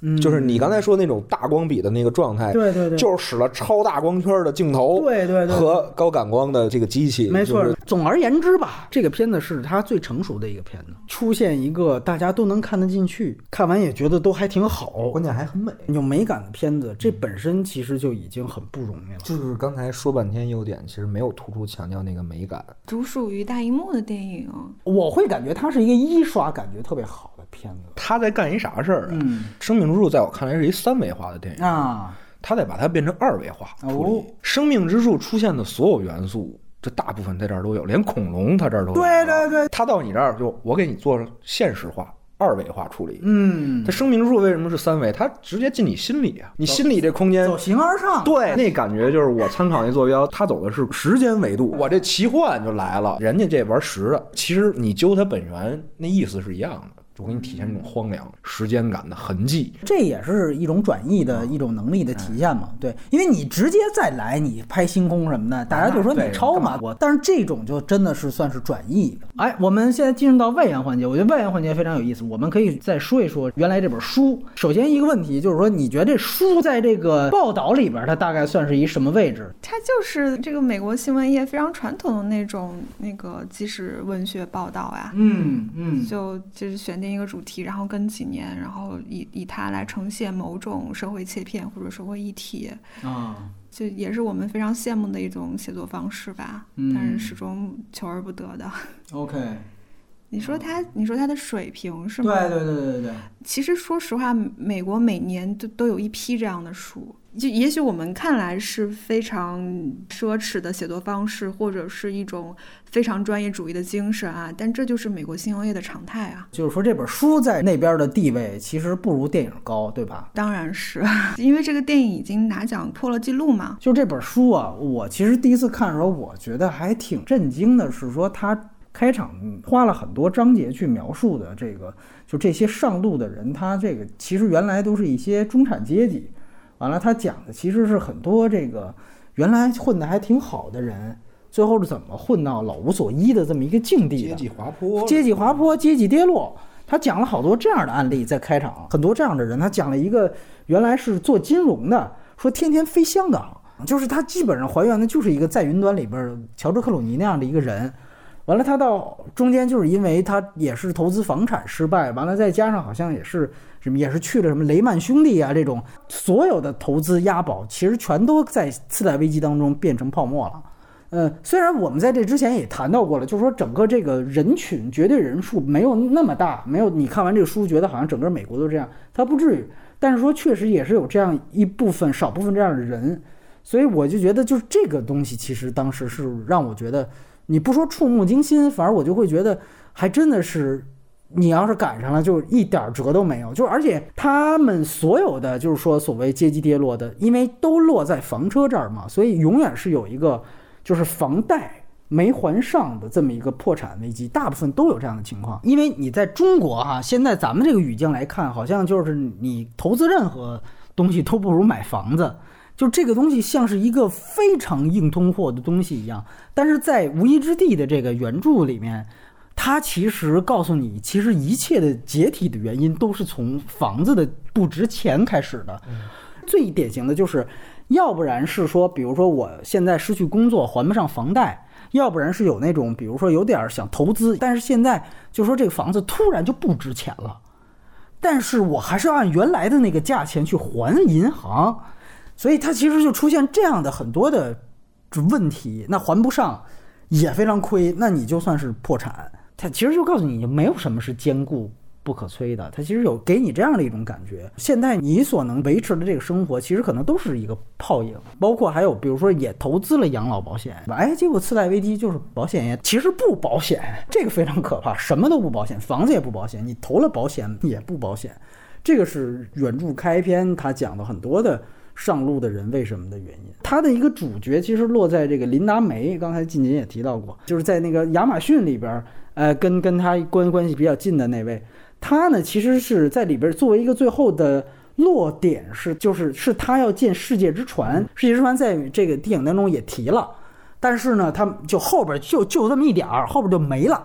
可是呢，在这个原著当中，最后一两章就是在写他呃要最终决定他在亚马逊是打了多少年的苦工，攒了钱之后，他要在这个跟墨西哥的边境买这么一块小地儿，因为也是他是那个地方经常有那种边境杀手吧，就那儿经常有这种贩毒的人前往，所以那个地方非常便宜。然后他最后就在那儿买了一个一块小地方，然后建立所谓世界之船。这世界之船也非常有意思，就是咱不能说邪教，但其实就是原来那种一个类似永动机这种房子。就这房子你建好之后，它其实就是能完全自给自足。哎，什么那个我有那个收集雨水的装置，我有太阳能板，啊就是你建完之后你就不用再花钱了什么的这一套说法。哎，就是这老老太太就觉得这套说法特别迷人，原因也特简单，她就觉得这个是一个真正的反美元系统，哎，真正的可以逃离这样的一个就是货币世界、资本主义世界的一个非常好的一个。就是避世之所，他即便通过网上买了，他都没法去，因为他那时候还在亚马逊九九六，所以是这作者开着车，视频电话直播去了那个地儿，告诉他这地儿大概什么样。我说非常荒凉，那车都陷在泥里边都走不动，就是完全是荒地。所以最后其实就落在这儿，其实是一个很灰暗的一个结局，真扎心。对对对，就是这老太太最后她是刚打完零工，第一天就是连夜星夜兼程，美国也很大。开了妈两两个晚上的车就杀到这儿，把铁锹落下第一笔就落在这儿，就这个书就结束了。它跟电影落点完全不一样嘛，电影这其实是一个放下或者升天这么一个。他在电影里边他说那世界之船的时候。我会觉得就是他挺可爱的，嗯，你知道吧？就他给自己编织了一个童话，相当于那对对，完了就是他活下去的一个希望嘛，没错没错。但是这个就出现在书里，它就是真事儿发生的。对，我觉得我这其实就相当于中国有很多准空巢老人，他们会对对对，他们会特别容易的跌入这种所谓的新型的诈骗的那种。哎，陷阱里生态农业，我告诉你，哎，对对 对，就一下就把自己挣的所有钱都掏出来砸到对，所以我我反过来又又又觉得可能，比如说那个赵婷他们为什么要选取这么一个角度讲，就是说我不能站在他那地方给自己找一个童话，找一个理由，就是被骗也是必须的。但是他在告诉你，就是你你必须得跳出来，就是你带着这孤独，完了你没别想着什么有童话，没有什么答案嘛，对吧？反正这书啊，我觉得。觉得就是首先，我特同意静锦说的，他这个谈不上什么文学性啊，咱们实话说。但是呢，他只就是说值得一看。无论是刚才我们在缺点部分谈的啊，就是这信息量这个这差距之大。另外一个呢，就是说你其实能了解背后这群人他真正的心态是怎么样的。就这里头真的是没有一个是柯文嫂这样，真是这电视纯原创的。就大部分其实都他妈挺没辙的。所以，我操，真他妈惨。对，其实非常惨的。就他要按新现实主义拍法，可能就是就会非常的悲凉，对吧？你你像德西卡他们有时候会最后给你来一个虚假光明结局，对吧？我操，那也非常惨。就是说这世界之山真建起来，你看着安徒生童话，对吧？小女孩最后就就这就造神记，对，造神造神造神记，然后又告诉你这就明确告诉你这是假的。我操，就是用这种反差。对，所以这个就是整个他们写那一群人，所以我就就就是说，这是作为一个补充啊，就这个原著复议近几句，就是说这个要在中国应该说应该更多的写出来，对吧？中国张赞波大陆，对大陆，你们有没有联想到，比如说他这个工厂凋敝，一个厂院整个就废了，这个其实我们说咱们在这儿其实更大规模就是铁西区嘛。那你觉得它跟美国工厂之间的？哎，你对你你你提到美国工厂，它其实是我觉得，就因为它是次贷危机之后嘛，讲工会解体这个事儿，对吧？就是说我们可以再重塑制造业，但是这个条件就没有原来那么优厚了。那你像这里边他提到为什么这个恩派尔它没落了呀？它是制造这石膏板吗？不是，它这石膏板主要是用在这个就住宅建筑。完了，次贷危机不是主要崩的就是房子嘛，所以一下子房子没人建了呀，就没有订单了，那么这个工厂就被关闭了。其实是一个特别。明确的一个闭环，闭环，对，它是一个直接关系，直接因果。你要说这个铁西区，当然是更复杂一点，涉及到什么破三铁呀、国有体制啊、私有化呀等等。它那类似于可能跟苏东剧变的有些很像，对吧？包括其实是是一种把这僵尸企业就是割肉，对吧？其实有这种，但是本质上它它作为落点嘛，其实就是原来的一个非常好的福利制度。和一个这个就是所谓制造业中产阶级，在咱们这儿是对应原来工人阶级，起码是名义上是很很光荣的一个阶级，确实全部都是阶级式跌落。如果说石膏工厂在这地方已经盘踞了将近一个世纪，八十多年，对对，然后基本上包办了这个小镇的衣食住行和生老病死的话，那它有没有产生出，比如说铁西区的工人对于铁西区的那样那种集体主义的情怀呢？电影中的这个女主人公，她好像也是处于一种相对有利的状态。开头她剥夺的是一种经济关系和经济依附嘛，嗯，她没有房子，也没有工作了。但是好像没有更多的情感剥离的痛苦。嗯，但是你看体系虚的是有强烈的那种精神不知所终的那种痛苦在的，是，所以我不知道说这其中是怎么去理解。实际上他好多人是代代传承的嘛，工人，他们也是八十多年已经足够传好几代了。完了就说有些的儿女是说工厂承诺给他们的儿女工作，所以他们儿女又迁回到恩派尔，结果一回来说解散了。确实没有什么荣光之类的东西，但是他确实会觉得就是这个被骗了，就是所谓原书当中提到的所有的受访者的东西都是很现实的一个个的问题。所以你就会发现什么就业焦虑啊、房产焦虑、财产焦虑、阶级滑落焦虑，我操，一个一个的打向你。刚才刚才聊的时候没有说，其实我我也有有一疑问，就我我就说为什么赵平他特别不一样，就是说，比如说我们要做这么一个东西故事，你特别难避免的，你提到那种一个集体问题，就哪怕他在美国，因为他有一什么呢，就是那个身份边界的问题。嗯，在这样的城市生活，它有一个原有的生态网络，对你很难说。我从这这城市流浪走了之后，我就跟那些所有人都不来往了。嗯，所以他这个片子里边压根儿其实没有触及那种边界的感觉。那以往来讲，你说中国为什么会有那种我们阶级荣光不在这种东西？是因为它原来是集体主义，是专制制度嘛？嗯，它是靠这个东西去统合的。对，因为你就是国家一直管我，我不需要考虑边界，就是边界是自然被分配的、被存在的。完了，那西方它是有就是宗教社群，嗯，对吧？就是我们是一个教区的，就是 对，就是他这片子就压根儿好像他把这个社会结构给抹去了，他就是一个个体啊，对，面对其他个体，对，就他们原有是否是一个阶层的，或者都是来源于各个铁西区的，他没说这个，他没展现这方面，你只能说他是刻意回避回避的，就是他不可能是说。原来就不牵涉这些问题。对，还有就是说，他原著里可能更多的地方，就是他也描述他们在这个整个就是流浪过程当中遇到的很多现实问题，这也是原来的很多细节。这个片子呢，就也是为什么说隐形提到好多岁月静好的，看了之后也挺觉得挺好的。就是还是有稍微有点浪漫化，就除了说他那个在园区扫厕所啊，但是原著是这个啊一百倍的信息量嘛，他就主要就刻画这些，就是说，包括它里边你记提到了一个他在那儿科恩嫂在吃东西，完了有人直接就敲窗户，他们最大一焦虑就是好多停车场不是免费的，所以好不容易找了一个免费停车场，然后那儿是什么呢？就是毒虫特别多。就你不知道他们吸嗨了之后能干出什么为非作歹的事情，所以你像这些老头老太太，尤其是老太太就不敢去。包括还有就是说，你到那种大自然里边，你像他最后讲美墨边境，就是好多那种响尾蛇出没。你看这里边，我摸一棵大树，对吧？我这仰望星空，就这是很大自然很美好那一面。我操，那就是我操，千万注意响尾蛇。包括就说这儿不能下雨，说那儿有一个干涸河床，一下雨就这儿就直接他妈洪水就来了。这种东西，荒野求生，荒野求生，你要真上路一。一个月两个月，你试试看，这些东西全来了。然后最后我们也来聊了这赵婷的两个前作啊，尤其是这个《主女长篇》，哥哥教我唱的歌，有人给翻译了中文字幕啊。之前一直都生肉。他前两个作品都是戛纳双周单元。所以他这三部赵婷的主题倾向和影像风格其实都挺明显的。即便刚才聊这么多，他去政治化和去意识形态化，或者是精神之类的，他是一个有很强社会一体意识的导演。嗯，他的三部电影起范儿。都是很高的，嗯，就比如说《哥哥》这个电影，它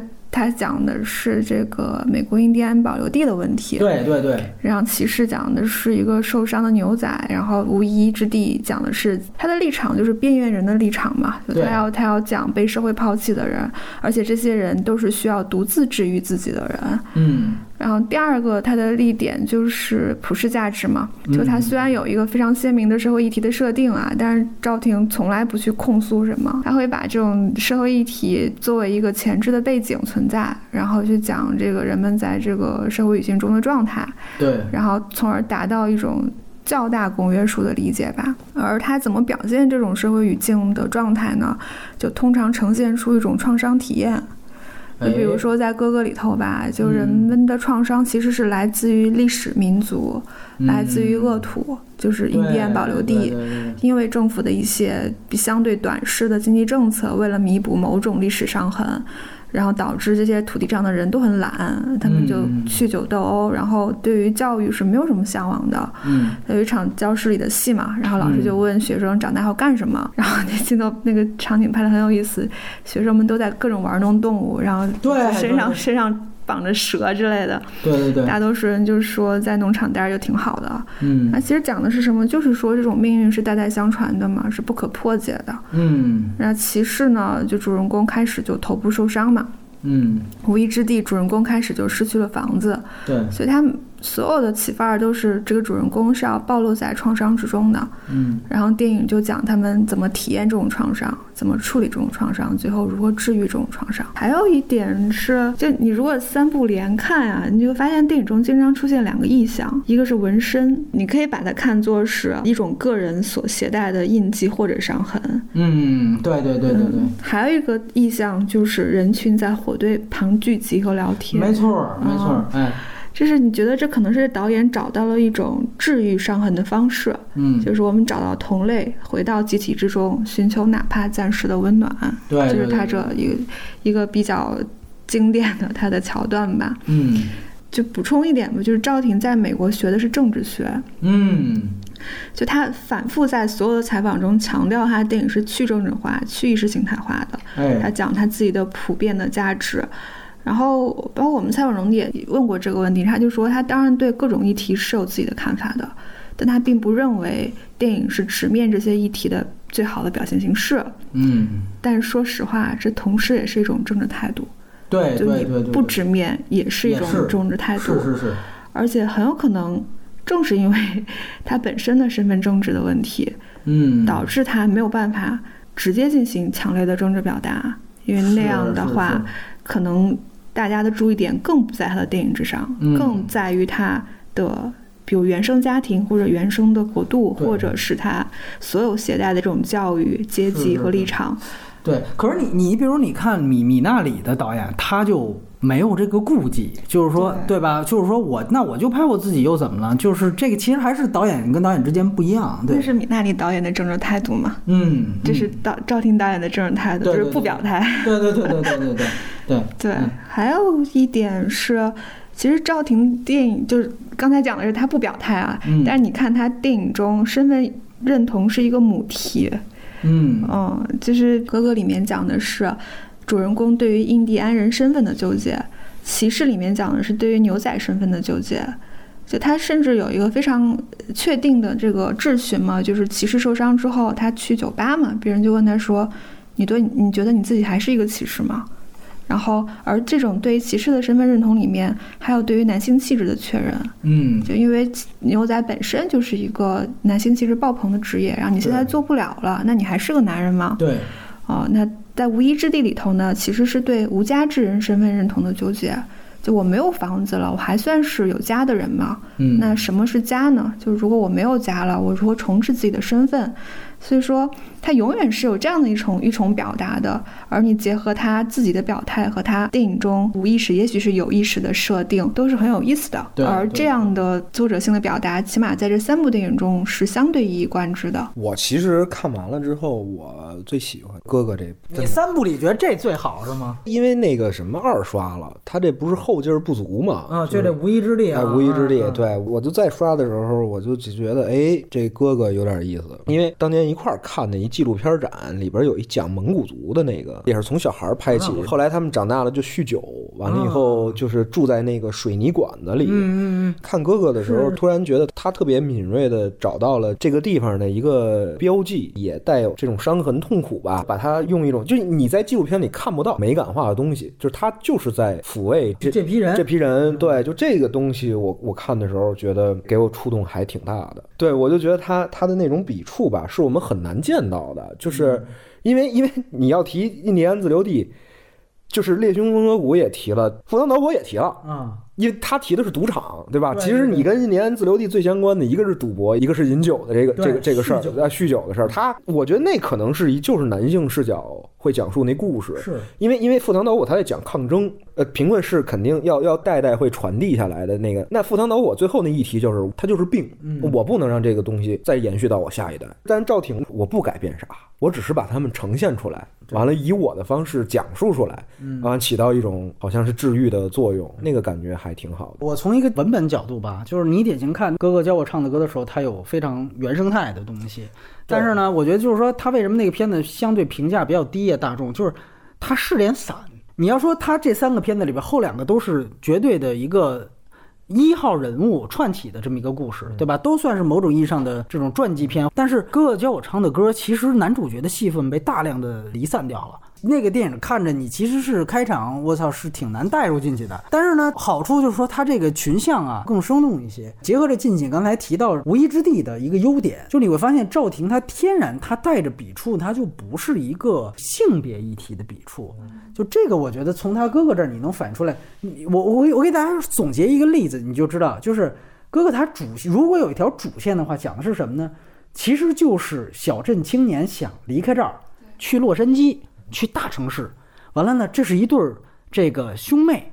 哎，完了之后，这个哥哥他想跟他女朋友一块儿走，他就老劝他女朋友说：“你赶紧跟你父母那边说，因为他女朋友那边经济条件更优越一点。”完了，他女朋友就口头应付他，但是永远也就没说到最后，他觉得就别强人所难了，本来都已经收拾车了，那也没车了，他其实又回来了。大家听这个主线有点像什么呢？我的姐姐里边有这么一段，她完全男女倒置了。是这姐姐张子枫有这么一个家境比她好的一男朋友，她劝她男朋友说：“哎，跟他们说咱们俩要去北京。”她男朋友支支吾吾就是不说。可是你看，在我的姐姐里边这一段支线是有明确性别议题表意的。他要和那里边所有的男性形象共同构建一个，就是说男人是非常懦弱的一个状态，而妈宝男，你你对到赵婷这里，精准的男女倒置，完了也面临一个，就是我要跟情侣走的话，我这个小辈儿的弟弟或妹妹就被抛下了，而且尤其都是在我的父亲已经缺失的情况下，精准相似。可是你看他在这儿，他并不带什么性别议题。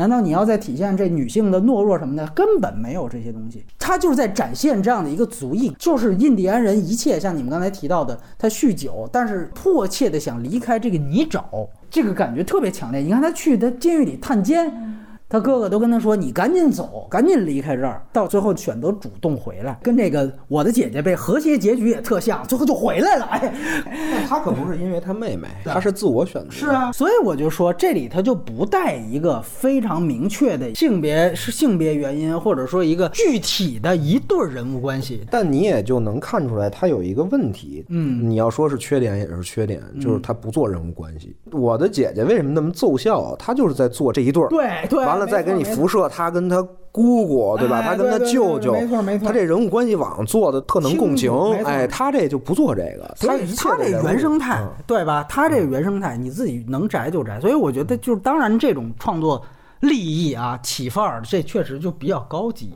这是毫无疑问的一件事情，所以这是哥哥。那还有一项，你说一问题，就是不做人物关系，所以散嘛。到最后他都往出走了，然后给他妈突然来了一段独角戏，到最后探监才知道啊，原来他所谓没尽到母亲职责了，来了一段大独白。对，但你不觉得他这个散，其实，在恰恰是他现在《无依之地》里边没有的，没错就是整个的这个社会系统的完整性。哎所以又又有一个问题，就是我说那永恒族为什么找他的这事儿，因为他在印第安自留地待的时间长，哎，就这东西他就很他很能知道抓取什么，嗯，就这东西就我能凑成一电影儿，完这个这里边很有机很生动，是，完它自然而然成了系统。哎，但是到无依之地的时候，他就得造。对那你再到永永恒族，那就完全是虚构的了，对没错吧？没错，你哪儿找去啊？对吧？对你你再怎么找这些东西？对。隐形怎么看我骑士？我我不太喜欢骑士，我不哦是吗说了吗？就是摔跤王嘛，哦对吧哦？他 最后得得雄起一下，他这哦没起嘛他这是一特中国式的一个一个结局，对吧？回归吧，是吧？放下吧，就是那种特我的姐姐是吗？啊看的时候啊，对对对对，反而对，反而骑士是给我我的姐姐那种那种感觉啊。哦我我不能说不喜欢啊，只是说三部相较来讲，就是骑士给我的感感觉不是很大。就是我觉得反倒骑士这儿没啥问题的地方在于，其实他跟摔跤王都能说得通，是在于哪儿？你看他最后他爸明明在他走之前跟他吵了一架，他说我他妈就不想像你这辈子这样窝囊，其实就这意思。完了他就走了，就没想到他要准备上马的时候，发现我操，他爸跟他那个智障人士的那个妹妹都在旁边看，我这一下他跟家庭的这个矛盾也和解了，在这一幕。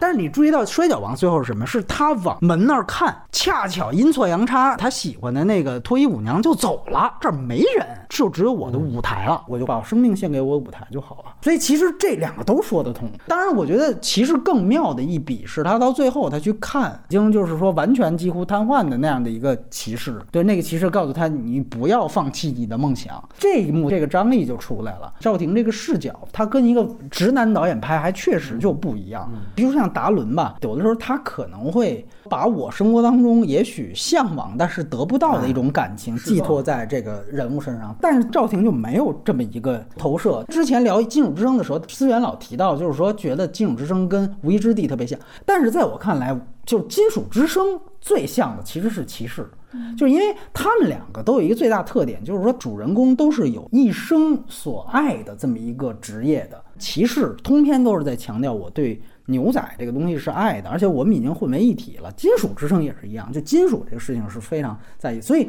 就金属之声真正像的就是骑士。到最后你会发现，这也是一个极为痛苦的、不得不放下的这么一个过程，都是这样嘛？就你没有办法。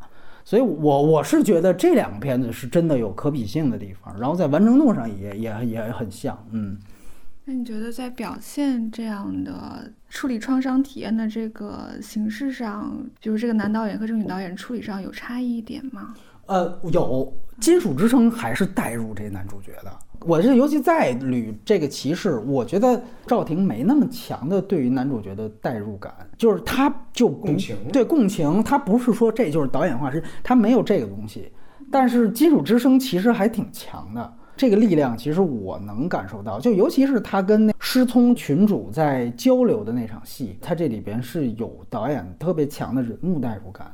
我看男性导演处理伤痛会有很强的被冒犯感，就他们在处理自己的伤痛的时候，嗯，来自于周遭环境的，或者是因为身份不在而受到的挑战。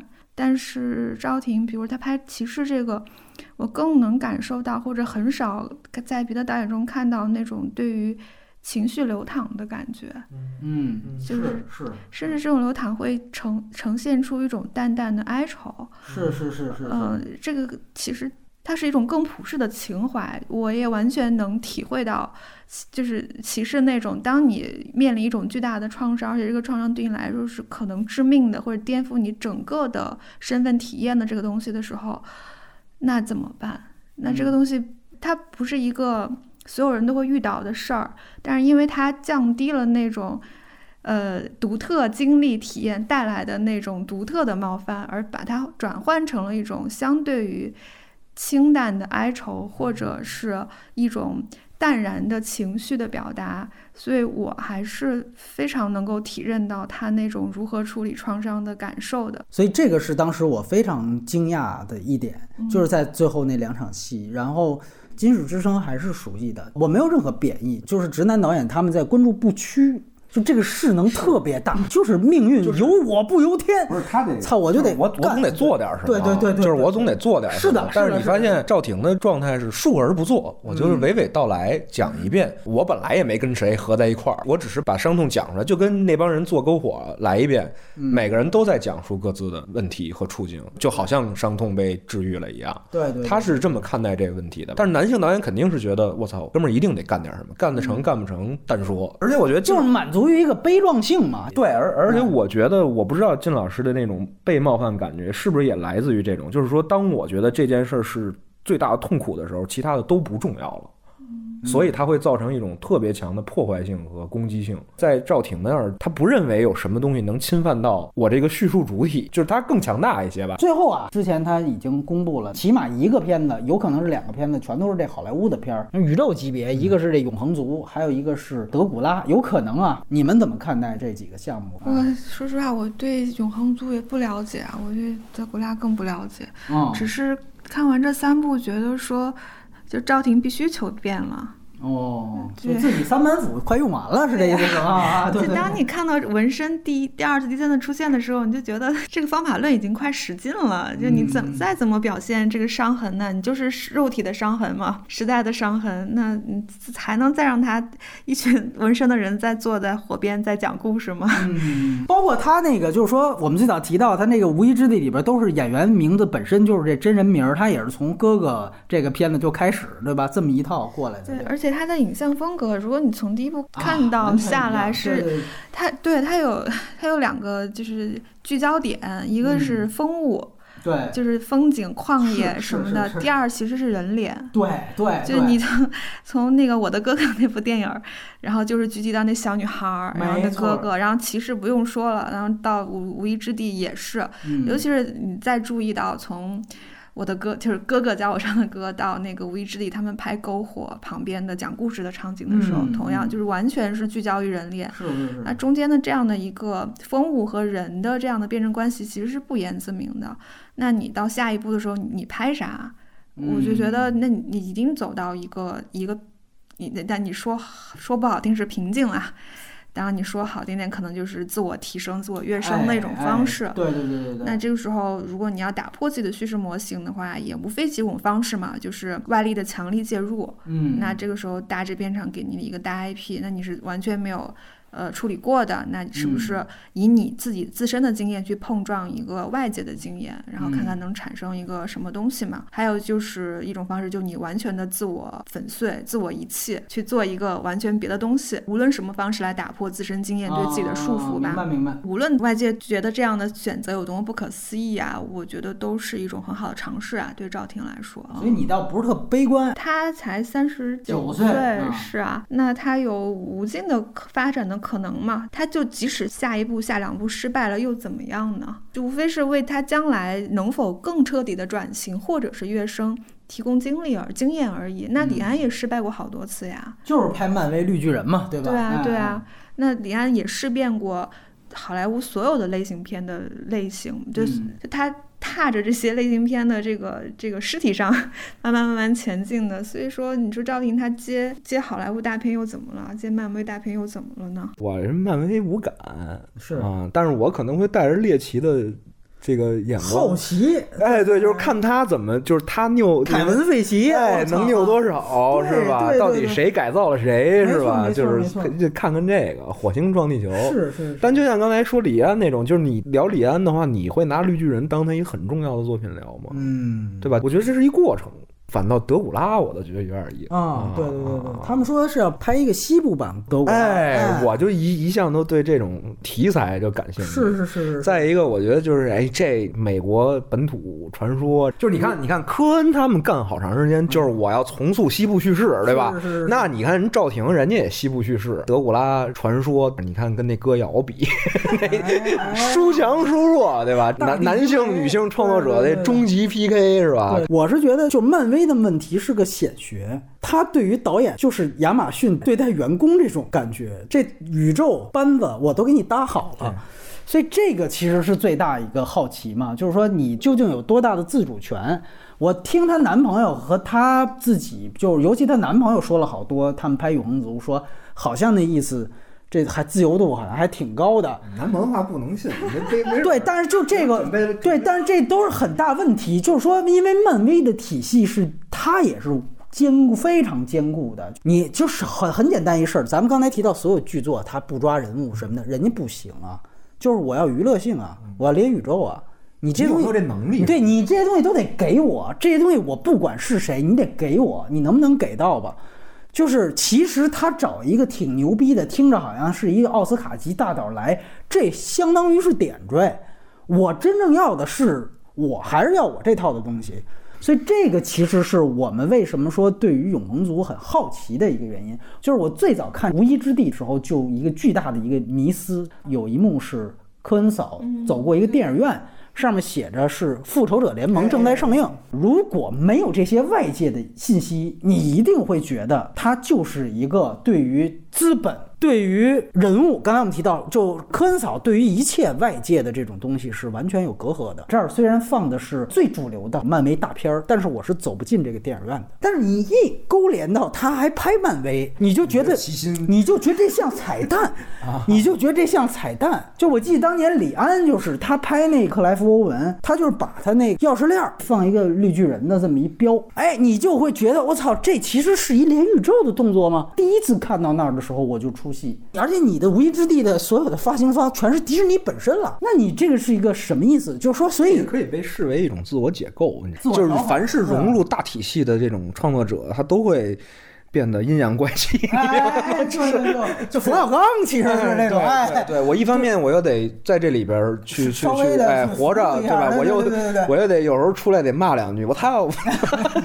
就是咱们留一扣子啊，你到永恒组里再看一哪儿，就说这是银河嫂，对，哎，科恩嫂连变形金刚都演过，这没准儿，对吧？来一彩蛋，最后，嗯，不可能，不可能。反正我回到原来的话，这一步非常明确的对于赵婷的期待是明确调整了。就下一个李安吧，这个定性反正还是歪打正着，因为大家顺拐就觉得，操，不就是李安吗？拿了奥斯卡华人骄傲，看山还是山。但但是现在真的是经过一轮一番讨论，赵婷还是李安。但是哎，对对对对对对对，他唯一比李安有优势就是说他自己还写漫画同人文啊，他毕竟是年轻一代，他对于漫画和漫画电影的理解是要。比李安要深入的多，他还明白这东西。哎，那你觉得啊，他要回中国发展怎么样？这个看那鬼调宣传了吗？什么大西北什么科幻片儿，拍一皇帝大战蚩尤 是吧？蚩尤带三苗就游牧了，游牧民族是吧？拍拍一游牧民族是吧？蒙古王是吧？哎，我华夏族怎么到草原是吧？我主要觉得他那套叙述搁在中国是不合适的。哦，嗯。就你反而觉得就是没有李安那么两面，他就不他者了。就是你就可能拍出来一就是一冈仁波齐那种，是吧？就不好说吧，不好说。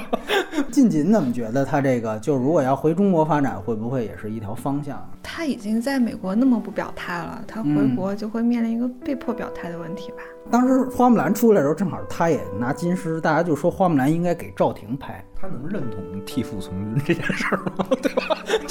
就是他应该是就是中间就走了，咱们路上见了。哎，他肯定不会拍成就是说最后还得忠君保皇这一套，他肯定不会来这个。嗯。倒真的觉得，如果他来拍花木兰的故事，也许会有给出不一样、很不一样、很不一样的解释。而且我之前一直觉得花木兰这个故事是值得反复书写的。嗯，它能，它中间能够提炼的任何一个议题，在现代语境中都没有被好好讲述过。对对对。如果他真的最后一个镜头，就像《无依之地》那个幽灵的主观视角一样，他走出了皇宫，或者是走出了家庭，或者走出了军队，所有人可能千军万马就看着他走出去，那又怎么样？这就是一个。